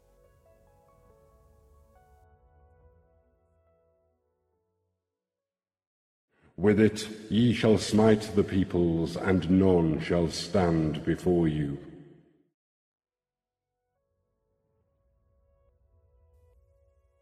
Bacana, gente. Eu acho que passa maneiro todos esses aspectos da, da prática do asa, da magia nórdica. Eu queria que a gente já se encaminhasse para o bloco da nossa discussão para poder fazer um fechamento que é, é acho que vai atender a várias demandas nossas, comuns, queria colocar para a gente uma, uma, uma, última pauta, que é com a posição do lado do Brasil. Já falou muito, é, vários aspectos dessa questão que foram abordados. Eu quero colocar essa, essa, essa, pergunta de maneira mais específica, né, com dois vieses. Primeiro, é sobre como está se desenvolvendo a comunidade asa no Brasil. O que está rolando, né? E o segundo é como que vocês se relacionam com, com digamos que essa nova parada de que é o novo egípcio, todo mundo agora pratica magia de runas, tudo mais, né? Ou seja, uma, uma visão, uma visão de vocês do tal contemporâneo. Assim, é, o que, acontece hoje na nossa na nossa comunidade, né? É, a gente está vivendo o, o, fim dessa dessa hype dos vikings, né? É, e aí, evidentemente, que o interesse por coisas como runas e, e Azatru é, diminui. Né? Muita gente chega é, à, à, nossa comunidade através de, um, é, de uma estética, né? que gosta da, da, da ideia, acha legal, né? e aí começa, de fato, a se envolver. Agora, eu penso que a comunidade já teve muito mais ativa. Né? Muitas pessoas que tinham um papel destacado na nossa, na nossa comunidade é, se retiraram é, para tratar de assuntos pessoais ou simplesmente é, se desfizeram, né? Muitos Kindred se desfizeram, né? É, recentemente, é, o Kindred que nós, com quem nós tínhamos contato se desfez no estado do Rio de Janeiro. Dois Kindreds no último ano se desfizeram. Né? O Ouro dos Mares e esse ano o Tambores do, do Véu, né? Também se desfez. É, são Kindreds que deixaram de existir. Né? Eu, e os praticantes, até onde sei, é, seguem seus caminhos é, solitários. Né? Então, em termos de comunidade, é, a gente vê que há, de fato, uma substituição. Tá? Eu vejo que, na mesma proporção que cresce É, e aí, é claro, tá? Eu não tenho como demonstrar correlação, tá? Ou, ou melhor, não tem como mostrar causalidade, mas eu estou traçando essa correlação. Né? Eu vejo que na mesma medida que as pessoas é, acabam chegando ao, ao recreacionismo, né? ao, ao, ao reenactment é, é, viking, né? o, o escandinavo, é, elas acabam encontrando uma forma legítima de vivenciar aquele gosto. Elas não precisam adentrar o caminho religioso. Eu acho que muito era isso, sabe? Tinha muita gente na comunidade, é, e não me refiro aos dois kindreds que, é, por motivos pessoais, né, é, chegaram ao fim, os ou as pessoas que se retiraram é, da comunidade para tratar seus assuntos pessoais também, seus afazeres, né? Ninguém precisa ficar dando spoiler da própria vida na, na internet, né? É, não me refiro a eles, mas me refiro, por exemplo, a uma grande é, quantidade de, de, de, garotos né, que chegam à religiosidade para experienciar alguma coisa na adolescência, sabe? É, muitos desses perderam esse apelo, né? A religião perdeu o apelo para essas pessoas. E aí ela, de repente, descobre que tem um, um, uma vila inteira no interior de São Paulo feita para suprir esse desejo estético. E aí ela prefere é, comprar uma vestimenta, um traje historicamente adequado e vai participar de celebrações é, é, que acontecem no Brasil todo agora, né? Rio de Janeiro e São Paulo com muita frequência, né? Tem muita gente que tinha esse interesse periférico, é, deixa de, de, de, chegar à comunidade. Agora, por outro lado, o das de Pedra cada vez mais caminham para uma, uma construção é, é, cada vez mais sólida, né? A gente trabalhando com a ideia de documentar nossos ritos e de organizar os serviços que a gente está prestando. Ao mesmo tempo, o Sangue do Vale está num processo de legalização e formalização da sua organização como organização religiosa. Né? E isso é, significa ter um estatuto, isso significa emitir certidão de casamento, isso significa, enfim, é, concorrer a um edital público para reflorestar as margens do rio. Isso significa muitas coisas. Né? Então, é, eu vejo que há uma espécie de aprofundamento tá? do, do meu ponto, do local de onde eu enxergo. Eu sei que é o seguinte, é, há um aprofundamento na comunidade, né? quem está na comunidade é, é está se aprofundando, está se consolidando, mas é, perifericamente essa comunidade está diminuindo de tamanho. Né? Isso eu tenho observado. Né? É, e ao mesmo tempo eu vejo que há muito pouca comunicação, né? Uma pessoa que tratava muito desse assunto, que movimentava muito a comunicação entre as pessoas, era o Luiz Chapim, né? É, através da, da comunidade dele no, no Facebook, né? Eu não sei se a comunidade existe ainda, mas quando ele interrompeu essa tarefa dele, é, eu vi que, por exemplo, nós recebemos uma proposta de um jovem de uns jovens de 18 anos, outro dia 16 anos, é, nos chamando para a, é, é, integrar uma aliança, né? O Kindred aqui do, do, Rio de Janeiro. Nós nunca tínhamos ouvido falar dele. Né? Eu nem sei o nome dele direito, alguma coisa. Algum, algum, bicho, algum bicho com um adjetivo feroz, alguma coisa assim. É, e os caras, os caras é, é mandaram uma mensagem para nossa página, é, convidando a gente para entrar numa aliança deles. Quer dizer, será que eles não sabem que a gente tem uma aliança? Não, né? Aí eu fui perguntar a ele sobre as razões da aliança, lutar pela legalização da Azatru no Brasil. Eu falei, pô, mas a Azatru não é proibida no Brasil. Nós queremos reconhecimento oficial da, da, da, religião. Eu falei, olha, deixa eu te contar uma coisa. Quando o Sven Bjorn Bentenson, nos anos 70, lutou pela legalização e pelo reconhecimento estatal da, Asa, da Azatru como uma religião oficial na Islândia, o que ele queria era acessar é, a, a, a parte dos impostos que são pagos às organizações religiosas para ter dinheiro e caixa para funcionar. É, não é como se isso acontecesse no Brasil. No Brasil você tem outro tipo de política, você tem isenção de impostos. Você não tem efetivamente é, uma grana que o Estado te repassa para você funcionar e você precisa ser reconhecido para isso. Não existe isso. O garoto ficou um pouco chocado com, com o que eu disse para ele, né? E, e, e, pelos critérios que ele estava colocando, ele nem, eles nem nos consideram como uma organização religiosa precisa tá, ter, pelo menos cinco membros. Nós não temos cinco membros, nós temos três. Então a gente tirou isso. Quer dizer, então eu acho que falta muita comunicação. Né? A gente está sem canais de comunicação na Zatru no momento. E, particularmente, nós estamos mais interessados em aprofundar do que em alargar.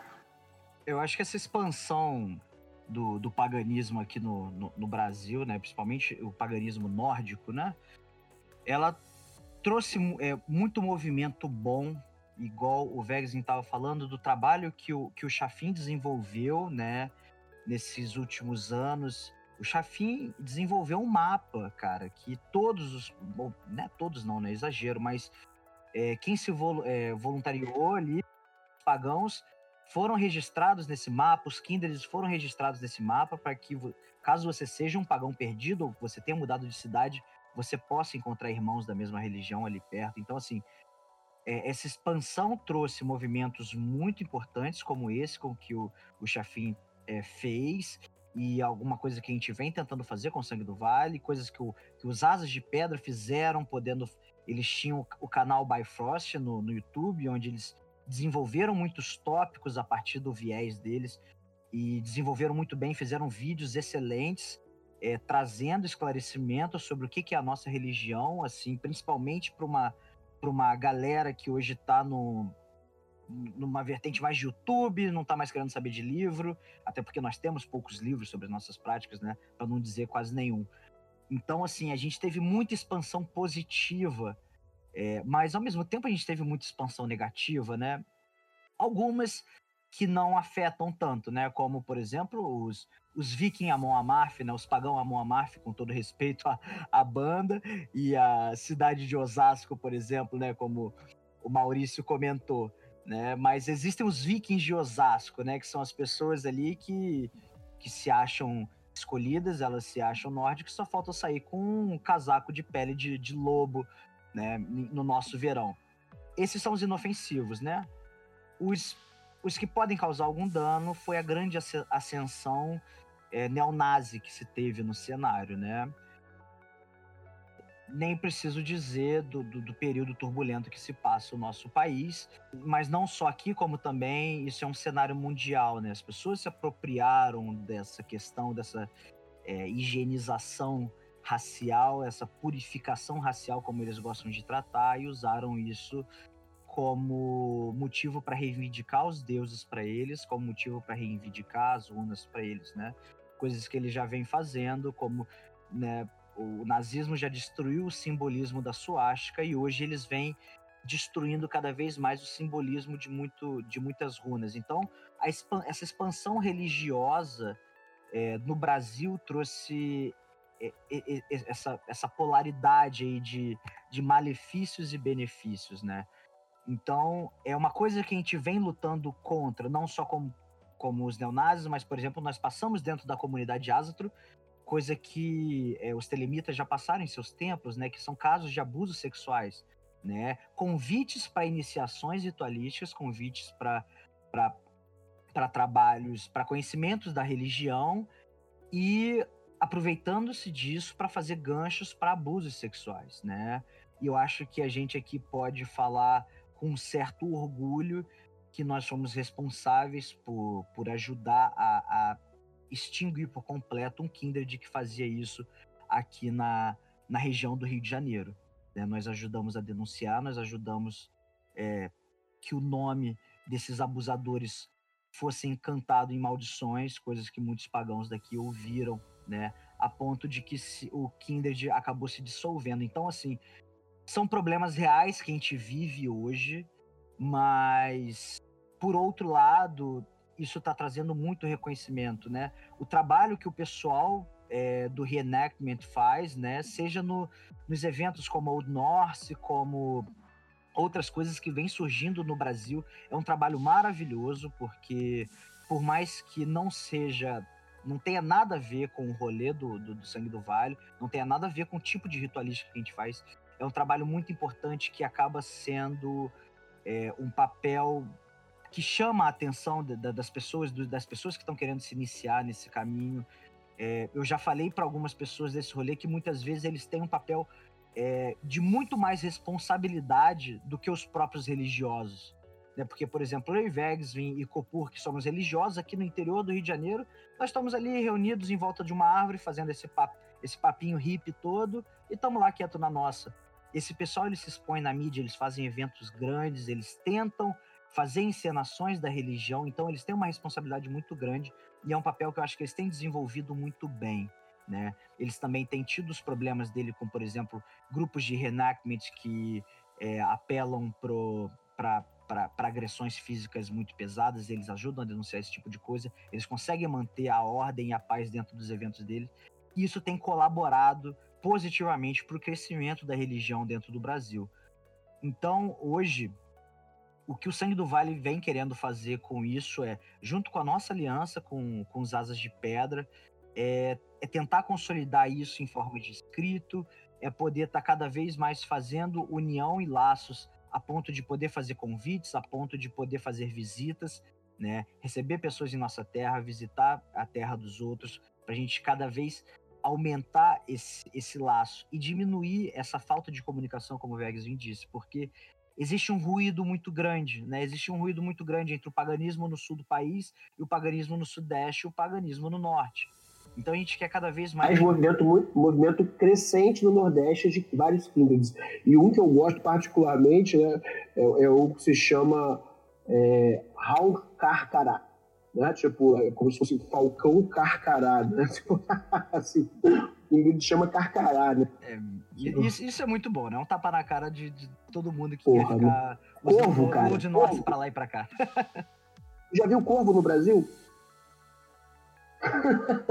Pô, mas isso aí é muito bacana, né? A gente está vivendo um momento de curação, a gente Calei sente a mesma coisa, né? A gente está tá se esforçando muito para melhorar a nossa condição prestação de serviço, né?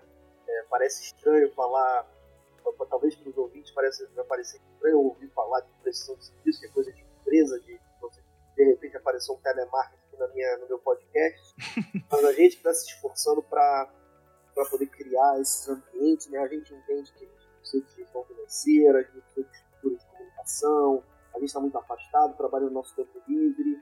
Então eu fico muito empolgado de, de poder acompanhar o trabalho do Centro Vale, de ter feito a, o primeiro contato pessoal com, com o Daniel e o Michel agora esse ano, a gente poder trabalhar junto e poder, sabe, ajudar as pessoas que estão aí perdidas e precisando de acolhimento. Eu queria deixar para vocês agora um momento para a gente falar as palavras finais e pô, encerrar esse debate que foi totalmente excelente.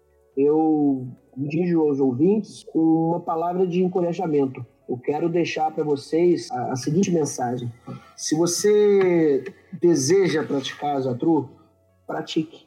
Não fique esperando acontecer, você ficar pronto, os deuses te mandarem é, um corvo bater na sua janela. É, não espere isso. Se você sentiu a demanda, pratique. É, busque a informação, é, estude de forma é, é, muito séria as pessoas com quem você vai se associar, isso é uma coisa muito importante. É, não acredite que qualquer pessoa que se apresente como Azatruar é Azatruar, né? Recentemente havia uma organização no Rio Grande do Sul, se não me engano, vendendo hoje Azatru, o Espírito do Tempo. O livro não era sobre Azatru, era uma organização de descendentes de alemães. Né? Aliás, um negócio assim, super estranho. Era só gente loira de azul gravando vídeo para tentar vender um livro, uma coisa meio universo de desencanto, sei lá, achei estranho pra caralho. Mas eu digo a vocês, olha, as pessoas é, encontrem um ponto de apoio, vão em frente. A religião ela não existe se ela não for praticada.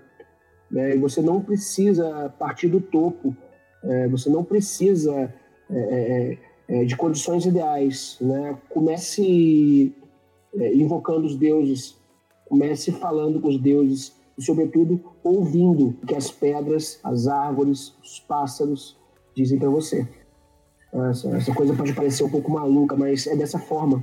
Muito do que nós construímos, muito do que nós fizemos, nós fizemos porque nós ouvimos e fomos inspirados a fazer. A gente não tem que se preocupar é, se a gente está fazendo exatamente correto, perfeitamente é, exato.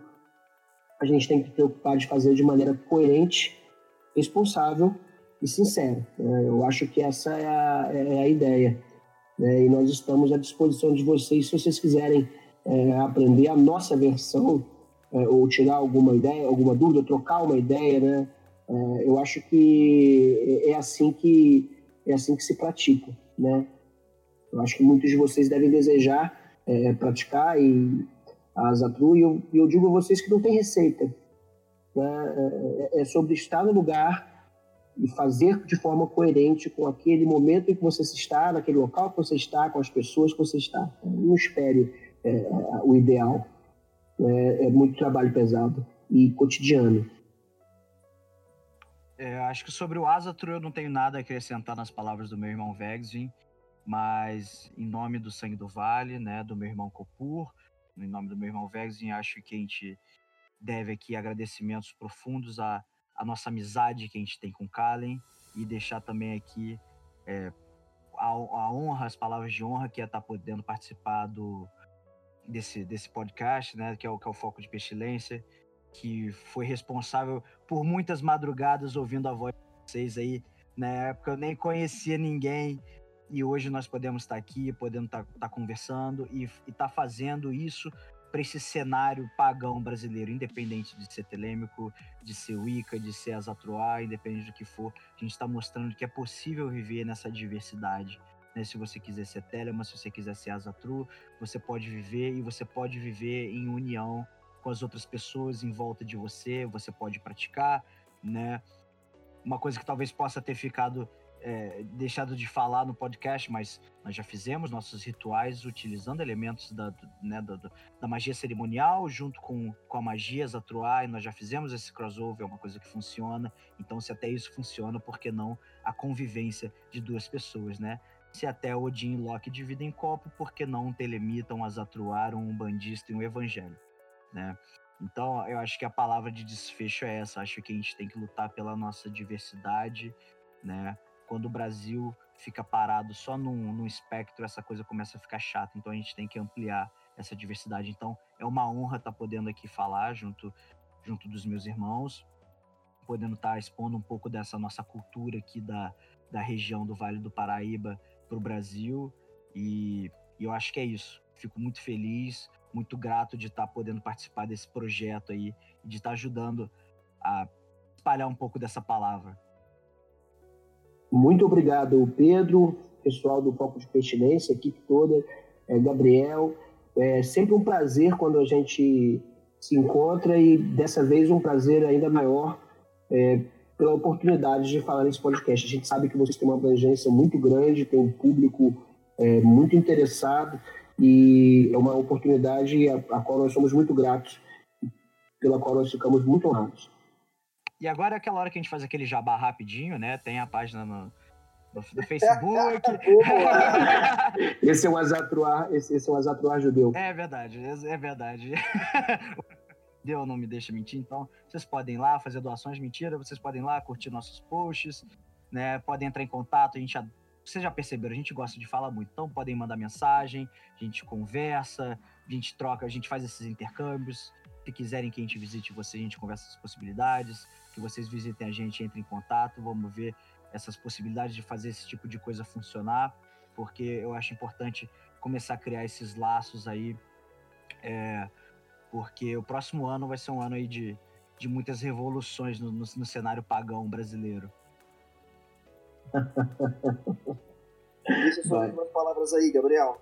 Em primeiro lugar, agradecer aí conversa e esse aprendizado fabuloso que foi conversar com o pessoal do do Vale, como é sempre. Eu espero em breve a gente estar de volta, sentado perto de uma fogueira e conversando, porque a magia de vocês transporta a gente no tempo e para um espírito de, de vivência que é fantástico. Estamos aí para viver isso junto e, como sempre, é fantástico conversar com vocês. Foi muito bom. Senhores, essa conversa foi excelente. Agradeço muito a presença de vocês, agradeço ao Vegsvin, agradeço ao Daniel, agradeço ao Gabriel. É, meu nome é Peu Lamarão e esse de Pestilência chegou ao